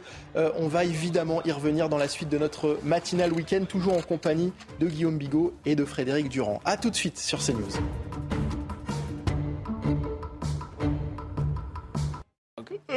Il est 9h29, nous sommes de retour sur CNews. La matinale week-end continue toujours en compagnie de Guillaume Bigot et de Frédéric euh, Durand. Harold Iman vient de nous rejoindre également, spécialiste des questions internationales. On va revenir évidemment euh, sur le couronnement de Charles III. Tout de suite, voici les titres de votre journal de 9h30. Dans quelques heures, le roi Charles III et la reine Camilla seront couronnés à l'abbaye de Westminster, une cérémonie que le roi a voulu remanier. On voit ça tout de suite avec notre envoyé spécial à Londres. Rien ne va plus entre la France et l'Italie. À Rome, les propos de Gérald Darmanin à l'encontre de Giorgia Meloni, la première ministre italienne, continuent de choquer. Les précisions avec notre correspondante dans un instant. Et puis nouvelle mobilisation contre la réforme des retraites cet après-midi à Lyon, mais la préfète du Rhône a pris un arrêté pour l'interdire alors que certains commerçants craignent déjà de nouvelles violences. C'est aujourd'hui que le roi Charles III et la reine Camilla seront couronnés, un événement que vous allez pouvoir suivre en direct hein, sur CNews dès 10h30. Mais tout de suite, direction Londres pour rejoindre Elodie Huchard et Florian Pomme. Good morning Elodie.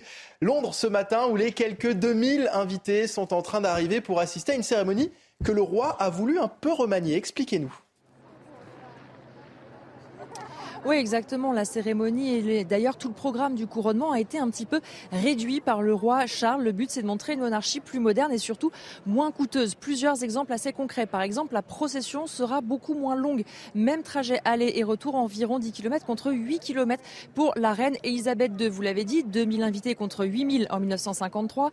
Deux heures à peine de cérémonie contre plus de trois heures euh, la dernière fois. Et puis, le roi Charles aussi a voulu montrer une cérémonie plus moderne, plus ouverte euh, sur le monde. Il y aura des représentants des cultes non chrétiens qui seront euh, représentés. Il y aura toutes les langues du Royaume-Uni qui seront parlées. Il n'y aura pas, par exemple, la présentation des lingots d'or. Il n'y aura pas non plus tous les ducs qui vont lui jurer fidélité. Uniquement le prince William. Et puis, surtout, le roi Charles, il veut aussi resserrer la monarchie autour de lui. On le sait, le prince Harry et son épouse Meghan ont, se sont mis en retrait de la famille royale. Même sort pour le prince Andrew qui est impliqué dans des scandales sexuels et financiers. Le but pour le roi Charles, c'est que sa famille très resserrée qui s'implique beaucoup puisse effectivement être entretenue par le contribuable, si j'ose dire. En revanche, ceux qui ne s'impliquent pas assez ou ceux qui désormais ont des affaires, ont voulu se mettre en retrait, eh bien eux, c'est à eux de se débrouiller. Il leur a même retiré, par exemple, à Harry et Meghan, la maison de Frogmore Cottage qu'ils avaient euh, dans le domaine de Windsor. Si Elodie Huchard a les images de Florian Pau, mais sachez Elodie que je suis très déçu car vous ne portez pas la couronne que vous portiez hier chez euh, Olivier Benkemoun. Ce sera pour plus tard. Plus tard, j'espère bien. C'est donc à midi, heure française, que Charles III sera couronné. Charles III qu'on a euh, souvent tendance à appeler en France roi d'Angleterre. On disait d'ailleurs la même chose de sa mère, la reine, Elisabeth II, ce qui est bien sûr réducteur. Charles III, roi d'Angleterre, mais pas que, c'est un sujet d'Alexis Vallée. Charles III couronné, c'est l'ensemble du Royaume-Uni qu'il incarne. Il est le roi des quatre nations qui le composent, l'Angleterre, le Pays de Galles, l'Écosse et l'Irlande du Nord. Selon le palais de Buckingham, le couronnement sera l'occasion de refléter cette diversité. Pour la première fois, des textes seront lus en gallois, en gaélique écossais et en gaélique irlandais. Charles III couronné, c'est également l'unité du Commonwealth qu'il incarne, Parmi les 56 pays qui le composent, il est officiellement le roi de 15 États souverains comme le Canada, l'Australie, la Nouvelle-Zélande ou la Jamaïque. En politique, le rôle du monarque britannique demeure symbolique, comme son statut de chef de l'Église anglicane. Charles III a tout de même souhaité que tous ces sujets soient inclus pendant son couronnement, en invitant les représentants des religions juives, hindous, sikhs, musulmanes et bouddhistes. Pour la première fois encore, ils joueront un rôle actif pendant la cérémonie. Harold Iman, spécialiste des questions internationales, on évoquait tout à l'heure la, popularité hein, de Charles III au, Royaume-Uni, moins importante que celle de sa mère, mais il y a aussi encore et toujours l'image que représente la couronne britannique au sein du Royaume et au sein euh, des pays du Commonwealth. La figure du roi a encore son importance en Angleterre, mais est-ce vraiment le cas partout, Harold? Non, ça va en diminuant. Donc, euh, en Écosse, euh, il y a même eu un référendum d'indépendance. Alors, on aurait gardé la couronne, attention. Mais euh, au Pays de Galles aussi, il y a le même scénario. là, il y a une ambiguïté. Est-ce qu'on garderait la couronne si on était un pays indépendant? Mais euh, la popularité de la monarchie est moins grande dans ces euh, deux pays. En Irlande du Nord, il y a un secteur de la population qui est fanatiquement euh, pro-monarchiste. mais en Australie, c'est très bas. En 99, ils ont eu un référendum pour carrément enlever la monarchie. Ah, bon, ils ont perdu avec seulement 45% pro-république. ensuite, en Nouvelle-Zélande, il y a ce genre de mouvement. Et puis, dans le Commonwealth, il y a, il y a trois pays qui ont abandonné euh, la reine comme chef d'État. Hein, euh, la Barbade, bientôt la Jamaïque euh, et bientôt Belize aussi. tout le monde s'y met pour dénoncer le passé esclavagiste de la monarchie. Bon, et il y a le reste du Commonwealth où là, le monarque ne règne pas sur ces pays, mais ces pays appartiennent à la grande famille du Commonwealth. Et là, ça va beaucoup mieux. Personne n'a voulu quitter le Commonwealth et même il y a des gens qui entrent. Et qui est le chef du Commonwealth? Le chef véritable, c'est le monarque. C'est dans les statuts. Et pour être dans le Commonwealth, il faut être une démocratie, il faut avoir euh, les droits de l'homme, etc. Donc euh, ce n'est pas un club tout à fait vide, bien que euh, le Rwanda en fasse partie. On ne peut pas dire que c'est le champion de la démocratie alternative électorale. Mais quand même, il y a un effort. Il y a un effort qui est fait. Merci Harold Iman, Guillaume Bigot, ce qui était la, raison d'être du, Commonwealth semble malgré tout un peu dépassé aujourd'hui. En tout cas, l'influence politique de, la Grande-Bretagne sur ces ex-sujets, euh, on peut penser notamment à l'Union indienne, on nous raconte que l'opposition euh, à, l'Ukraine et, à l'OTAN dans le monde, les fameux BRICS derrière, qui ont refusé de voter les sanctions et qui sont un peu en soutien euh, de, la Russie et de la Chine, ce sont des États autoritaires. Mais l'Inde n'est pas du tout un État autoritaire. L'Inde, c'est la plus grande démocratie mm. du monde. Or, l'Inde n'a pas euh, suivi la Grande-Bretagne, euh, qui est très en pointe dans le, dans le combat, par exemple, contre Vladimir Poutine euh, et, en soutien à l'Ukraine. C'est un signe parmi d'autres.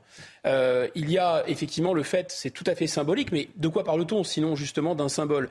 Euh, Sur les billets de banque, les dollars australiens, les dollars canadiens, a priori, il ne va pas y avoir l'effigie qu'il y avait de, de, la maman de Charles, d'Élisabeth II. Et puis, effectivement, le vrai, le vrai, enfin, ce qui serait vraiment retentissant, c'est que l'Écosse hein, euh, pourquoi pas le pays de Galles, mais l'Écosse, on peut surtout penser à l'Écosse, hein, finissent par claquer la porte au hmm. Royaume-Uni.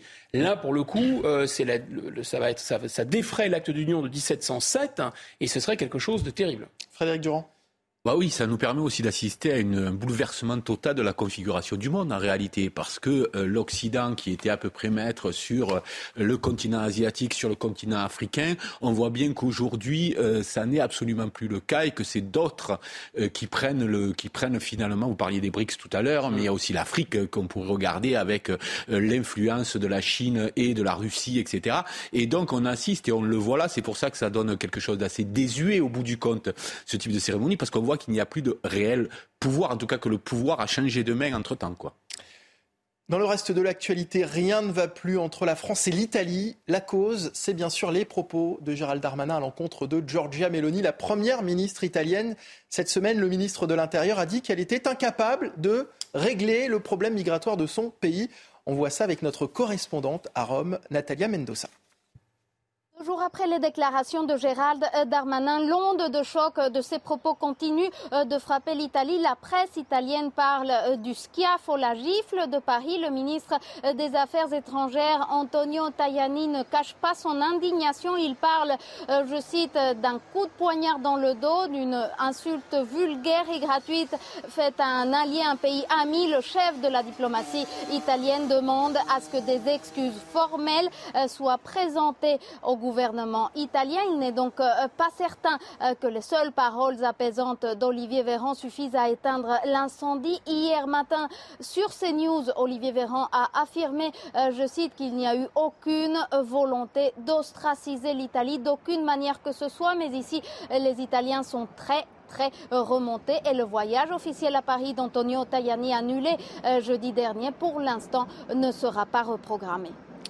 Frédéric Durand, 48 heures après les, les propos de Gérald Darmanin continuent de, choquer l'Italie. Bah oui, parce que c'était, euh, enfin, on n'imagine pas il y a une vingtaine ou une trentaine d'années de, tels propos. C'est pas très sérieux et euh, euh, effectivement, pour des questions de politique intérieure, parce qu'on a bien compris l'objectif là de Gérald Darmanin, c'était de servir de Mélanie comme d'une Marine Le Pen et dire voilà, il est parti en réalité en campagne pour 2027 déjà aujourd'hui, Darmanin, en disant regardez, elle n'arrive pas à régler le problème, ce qui n'est pas totalement faux sur le fond, mais on ne se serait pas permis, une vingtaine ou trentaine d'années, ne serait-ce que ça, de, parler ainsi d'un pays voisin. Euh, voilà. Et on se fait reprendre derrière. Donc, il n'y a, ça semble pas être coordonné parce qu'il aurait pu y avoir un point de vue de la France. Et là, c'est pas le point de vue de la France, c'est le point de vue de Gérard Darmanin. Ensuite, effectivement, il y a un échec de la politique de, Mélanie. Euh, mais à mon avis, il y a aussi un échec de la politique de Mélanie parce que Georgia Mélanie, euh, tout simplement, ne, conteste pas le modèle néolibéral et qu'il faut le contester pour arriver à, avoir une régulation des flux migratoires, et deux, elle attend l'argent de l'Europe aussi. Euh, cependant, euh, en France, on ne peut pas dire que ça se passe beaucoup mieux sur cette question. Donc évidemment, le retour de, de, bâton, il était attendu, parce que Gérard Damanin, à part son propre camp qui va peut-être lui donner raison, sinon tout le monde va le lui dire, mais comment peux-tu donner des leçons à l'extérieur alors que toi, tu n'es pas capable de, de, gérer ces, ces mêmes problèmes-là en, interne? Vous simplement prouver que euh, si Georgia Meloni ne peut pas régler ce problème, Marine Le Pen n'y arrivera pas en 2027. Voilà, c'est un petit jeu politique. Mais comme je vous le dis, euh, on aurait, euh, c'était inimaginable d'avoir ce type de propos vis-à-vis de voisins immédiats il y a encore une 20 ou, ou 30 ans. Et puis c'est une crise qui est en train de prendre des, des, des proportions assez importantes quand on voit que le chef de la diplomatie italienne annule son voyage à Paris, que pour le moment, 48 heures après, ce voyage n'est toujours pas reprogrammé, Guillaume Bigot. Oui, mais ça, pour, pour aller dans le, dans le sens de Frédéric, est-ce que euh, je pense qu'il y a vraiment une volonté euh, d'utiliser sur le, sur le plan politique intérieur, mais dans, à son profit politique, pense-t-il, le ministre de l'Intérieur cette affaire? Est-ce que c'est pour 2027 qu'il anticipe ou est-ce que c'est même pour euh, accéder à Matignon? Moi, je pense que le, le, le euh, c'est plutôt Matignon parce qu'on sait que Mme Borne est sur la sellette. Ça a beaucoup circulé, ça a beaucoup euh, transpiré. Euh, Monsieur Darmanin fait c'est le Darmanin chaud. Il fait tout ce qu'il peut. Euh, Madame Le Pen, c'est une petite femme politique. il y a toutes les, les, démonstrations de muscles sur Mayotte.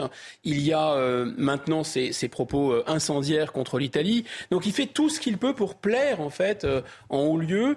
Et le fait de se fâcher avec les pays étrangers c'est quelque chose de tout à fait euh, macroneux. En fait, on est dans la on est dans la droite file de ce qu'a fait le chef de l'État. Je vous rappelle que c'est il y a deux records. Enfin, il y a plein de records qui ont été battus par M. Macron. Il y a le record absolu de, de, nombre d'immigrés rentrés en France. Ça, depuis 1945, c'est un record absolu qui a été battu.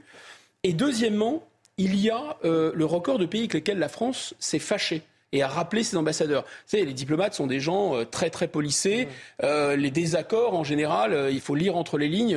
Euh, voilà, c'est pas des gens qui, qui, prennent, qui tapent du poing sur la table. Là, c'est rarissime quand même. On a rappelé notre ambassadeur à Washington, on a rappelé notre ambassadeur à Ankara, on a rappelé notre ambassadeur à Rome déjà dans le passé. Donc peut-être que M. Darmanin, il veut, il veut plaire. Hein. Il, il, pense que c'est comme ça qu'on plaît en Macronie, c'est qu'en en, singeant les bêtises de son, de son chef, peut-être. Euh, cette euh, crise diplomatique était-elle nécessaire et est-ce que la réaction italienne n'est pas démesurée? Frédéric Durand bah, Est-ce que la crise est nécessaire? Non, ce type de crise n'est jamais nécessaire et je pense que c'est pas euh, dans notre intérêt. Maintenant, euh, les propos ont été assez violents vis-à-vis d'un chef d'État voisin pour qu'effectivement l'Italie s'en émeuve. Je crois pas. Que... Enfin, moi, je, je ne trouve pas la, la réaction, la réaction démesurée. Ben non, parce que je pense que euh, un voisin aurait dit la même chose d'Emmanuel Macron, euh, on aurait eu nous la même réaction aussi, et c'est tout à fait normal parce que normalement dans ces jeux diplomatiques là, par nature, on prend quelques pincettes, on dit pas les choses, on dit pas les choses de manière aussi brutale. Il n'y a pas de, jugement euh, aussi, aussi brutaux que, celui-là. Donc moi, je ne crois pas euh, que, ça surjoue du côté italien. Je pense que euh, tout simplement, on a été réellement ému de ce qui a été dit. Guillaume Bigot Oui, bien sûr qu'on a besoin de l'Italie sur cette question de l'immigration et des flux migratoires, c'est certain. On a besoin de l'Italie parce qu'il y a une parce qu'il y a une frontière commune et parce qu'il y a une c'est un des une, une des zones de passage des migrants. On a besoin de l'Italie parce que finalement et ça c'est vrai que c'est très peu commenté, mais pendant depuis François Mitterrand jusqu'à Emmanuel Macron compris, tous les chefs d'État français, et donc toute la classe dirigeante française, toute l'énarchie, etc., toute la petite cour de Paris, n'a fait qu'une chose, imposer aux Français comme, préalable absolu de tout sacrifier, tout sacrifier sur l'autel du couple franco-allemand. On arrive 40 ans plus tard, on voit qu'il n'y a pas de couple franco-allemand, qui se sont moqués de nous, qu'ils n'ont pas voulu le nucléaire, qu'ils ont piraté le nucléaire, et que maintenant on se retrouve avec une gigantesque dette qu'on doit rembourser principalement euh, aux Allemands. Or, il serait bien temps maintenant de trouver une autre stratégie, et en effet, l'Italie, c'est une autre stratégie, comme les pays du sud de, l'Europe d'ailleurs, parce que eux aussi sont énormément endettés, et on ne voit pas, après avoir liquidé nos industries respectives au profit de l'Allemagne qui s'est servi de l'euro qui est une monnaie trop forte pour nous, mais qui est une monnaie effectivement bien plus faible qu'aurait eu le Deutschmark. Donc ils se sont servis de nos chômeurs, ils se sont servis de l'appauvrissement de nos économies pour vendre leur berline euh, aux Chine depuis, euh, depuis 40 ans.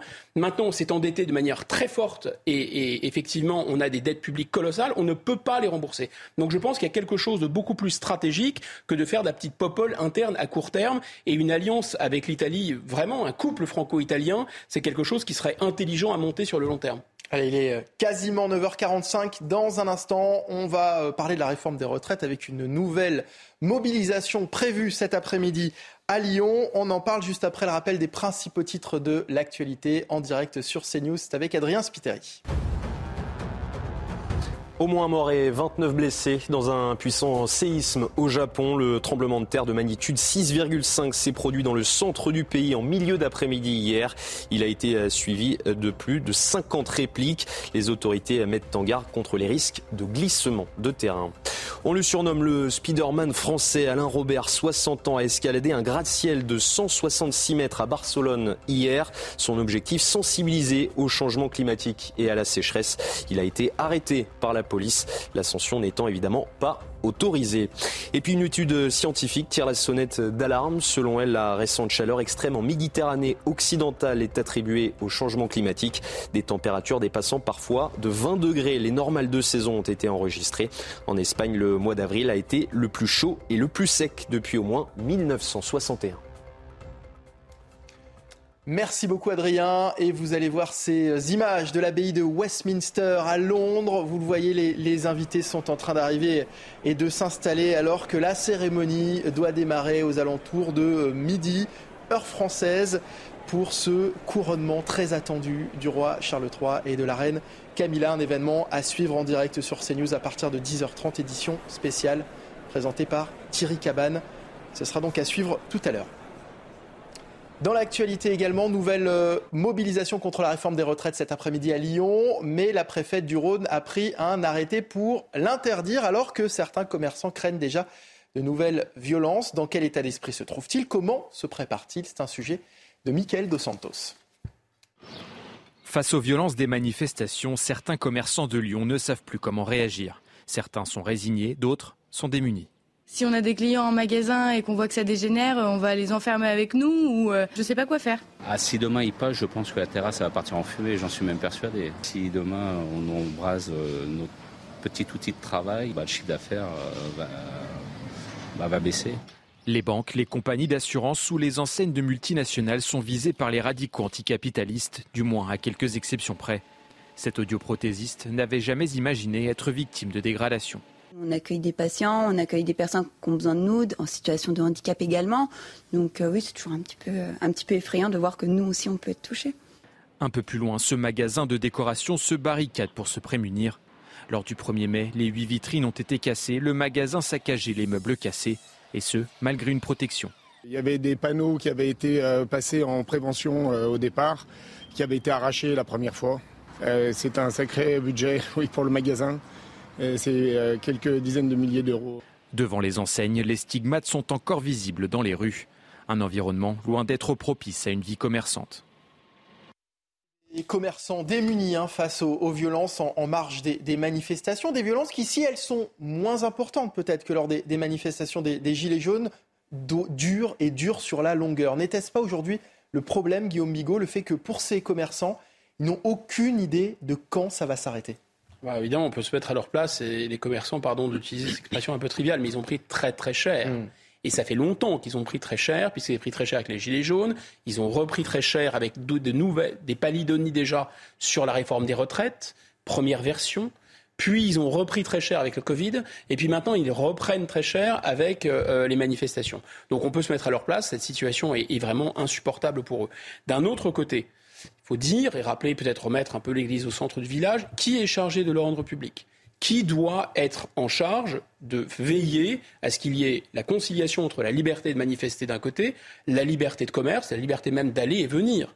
On ne parle pas suffisamment de l'atteinte gravissime aux libertés publiques les plus fondamentales, peut-être inédite d'ailleurs euh, depuis des, décennies en France.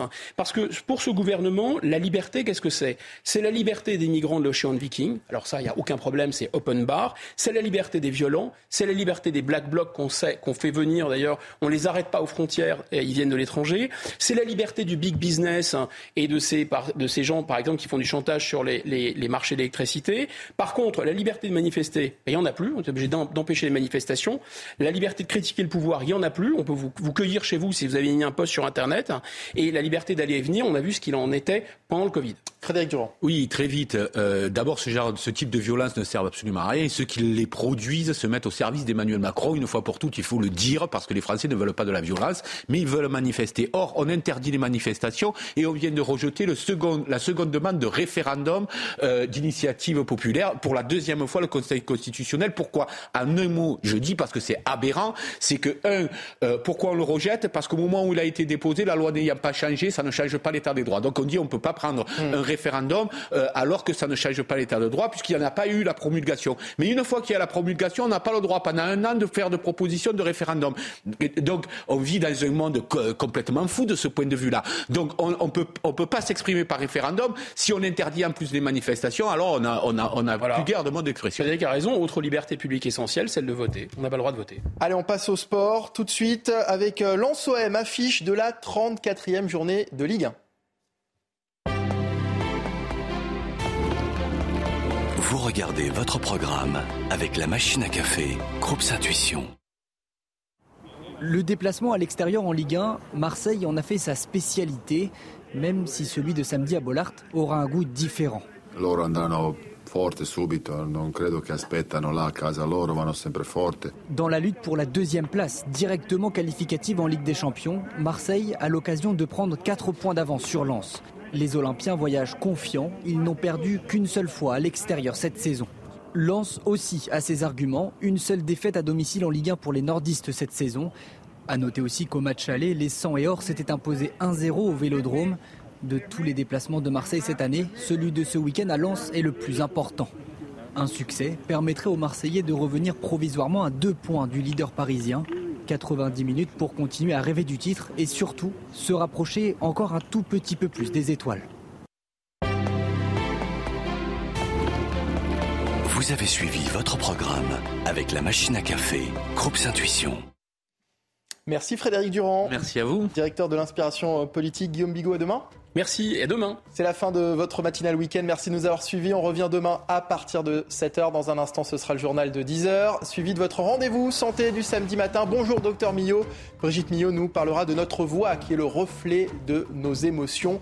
Et puis à partir de 10h30, édition spéciale sur CNews pour suivre le couronnement du roi Charles III et de la reine Camilla. Près de 2000 invités, nos envoyés spéciaux sur place et nos euh, spécialistes en plateau. Passez un très bon week-end sur CNews.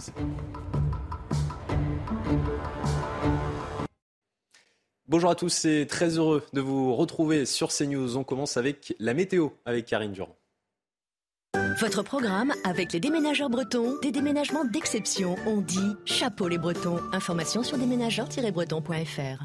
La météo avec Groupe Verlaine. Solution de centrale photovoltaïque avec option de stockage pour profiter de la lumière, même en cas de coupure. Un week-end orageux en prévision, humide et lourd dans le ressenti. Voilà ce qui vous attend. Et pour cet après-midi, attention aux orages qui vont être parfois violents, qui vont se former à partir de 15-16 heures sur les Pyrénées et ensuite qui vont progresser vers tout le sud-ouest, vers les régions centrales, en se renforçant encore plus d'ailleurs au cours de la soirée. Également encore de bonnes averses en prévision sur la Bretagne, la Normandie, euh, les Hauts-de-France et gagne également l'île de France avec parfois un coup de tonnerre. Les températures sont très élevées. Aujourd'hui, un véritable pic de chaleur pour ce samedi, spécialement euh, au sud-ouest, avec localement jusqu'à 28 degrés, peut-être encore plus dans certains euh, villages, jusqu'à 22 degrés à Paris et à peine 16 pour la pointe bretonne. La journée de demain sera encore une fois instable, agité, surtout à l'est après les violents orages de la nuit. On retrouvera encore cet axe orageux du sud-ouest au nord-est, des orages parfois violents sur Midi-Pyrénées, sur les régions centrales, sur les Alpes en remontant vers la région Grand Est, avec par contre une accalmie progressive. À l'ouest, les températures après les orages sont en chute. C'était votre programme avec les déménageurs bretons, des déménagements d'exception. On dit chapeau les bretons. Information sur déménageurs-bretons.fr. Vous avez regardé la météo avec Groupe Verlaine. Isolation thermique par l'extérieur avec aide de l'État. Groupe Verlaine, le climat de confiance. À la une de l'actualité, le couronnement de Charles III, c'est aujourd'hui. Le roi et la reine Camilla franchiront dans quelques minutes maintenant les portes de l'abbaye de Westminster. Le début de la cérémonie est prévu à 11h. 2000 invités sont attendus au total dans l'abbaye. Et vous le voyez déjà, énormément de monde dans les rues de Londres. Certains campent depuis plusieurs heures pour assister à cet événement historique. Elodie Huchard et Florian Paume, vous êtes sur place. Elodie, Racontez-nous, quelle est l'ambiance dans les rues de Londres? Eh bien justement, euh, Florian Paume euh, va vous montrer, on se trouve sur euh, Whitehall, hein, donc sur la gauche au bout de la rue, il y a l'abbaye de Westminster. Vous voyez les choses qui se préparent au moment où je vous parle malheureusement. Il se met à pleuvoir, des personnes donc, qui sont massées sur le bord des rues. Vous le voyez en face et c'est la même chose hein, de notre côté. Ça n'est pas non plus une foule compacte. On a de la place de circuler et d'ailleurs un certain nombre de personnes assurent la sécurité pour qu'il reste un chemin. Vous voyez hein, les Britanniques et aussi beaucoup de touristes qui se massent avec des drapeaux qui ont même d'ailleurs les drapeaux en guise de vêtements, comme vous voyez avec cet homme sur l'image. Et puis il y a aussi, vous voyez, les, les praticables qui sont montés pour les journalistes. C'est eux hein, qui vont fournir les images officielles que vous pourrez suivre de tout le couronnement, de toute la procession. Il y a quand même une ambiance qui monte petit à petit. On a eu un certain nombre euh, de passages de musique notamment, ou encore des personnes qui vont euh, défiler. Mais il faut quand même bien reconnaître que par rapport à certaines images, notamment pour les funérailles de la reine, on voyait vraiment une foule compacte. On ne pouvait pas euh, bouger bouger sur Whitehall. Là, il y a quand même, il faut le reconnaître, un peu moins de monde, mais les médias britanniques, justement, disaient qu'un certain nombre de Britanniques n'avaient pas forcément envie de regarder et encore moins d'assister à cette journée de couronnement. Merci beaucoup Elodie Huchard accompagnée de Florian Paume en direct de Londres. Dans un instant, votre rendez-vous euh, santé euh, du euh, samedi matin. Bonjour docteur Milo. Il sera question de notre voix aujourd'hui, puis dès 10h30. Rendez-vous avec Thierry Cabane et ses invités pour une émission spéciale évidemment consacrée au couronnement de Charles III. Très bon week-end à tous sur CNews.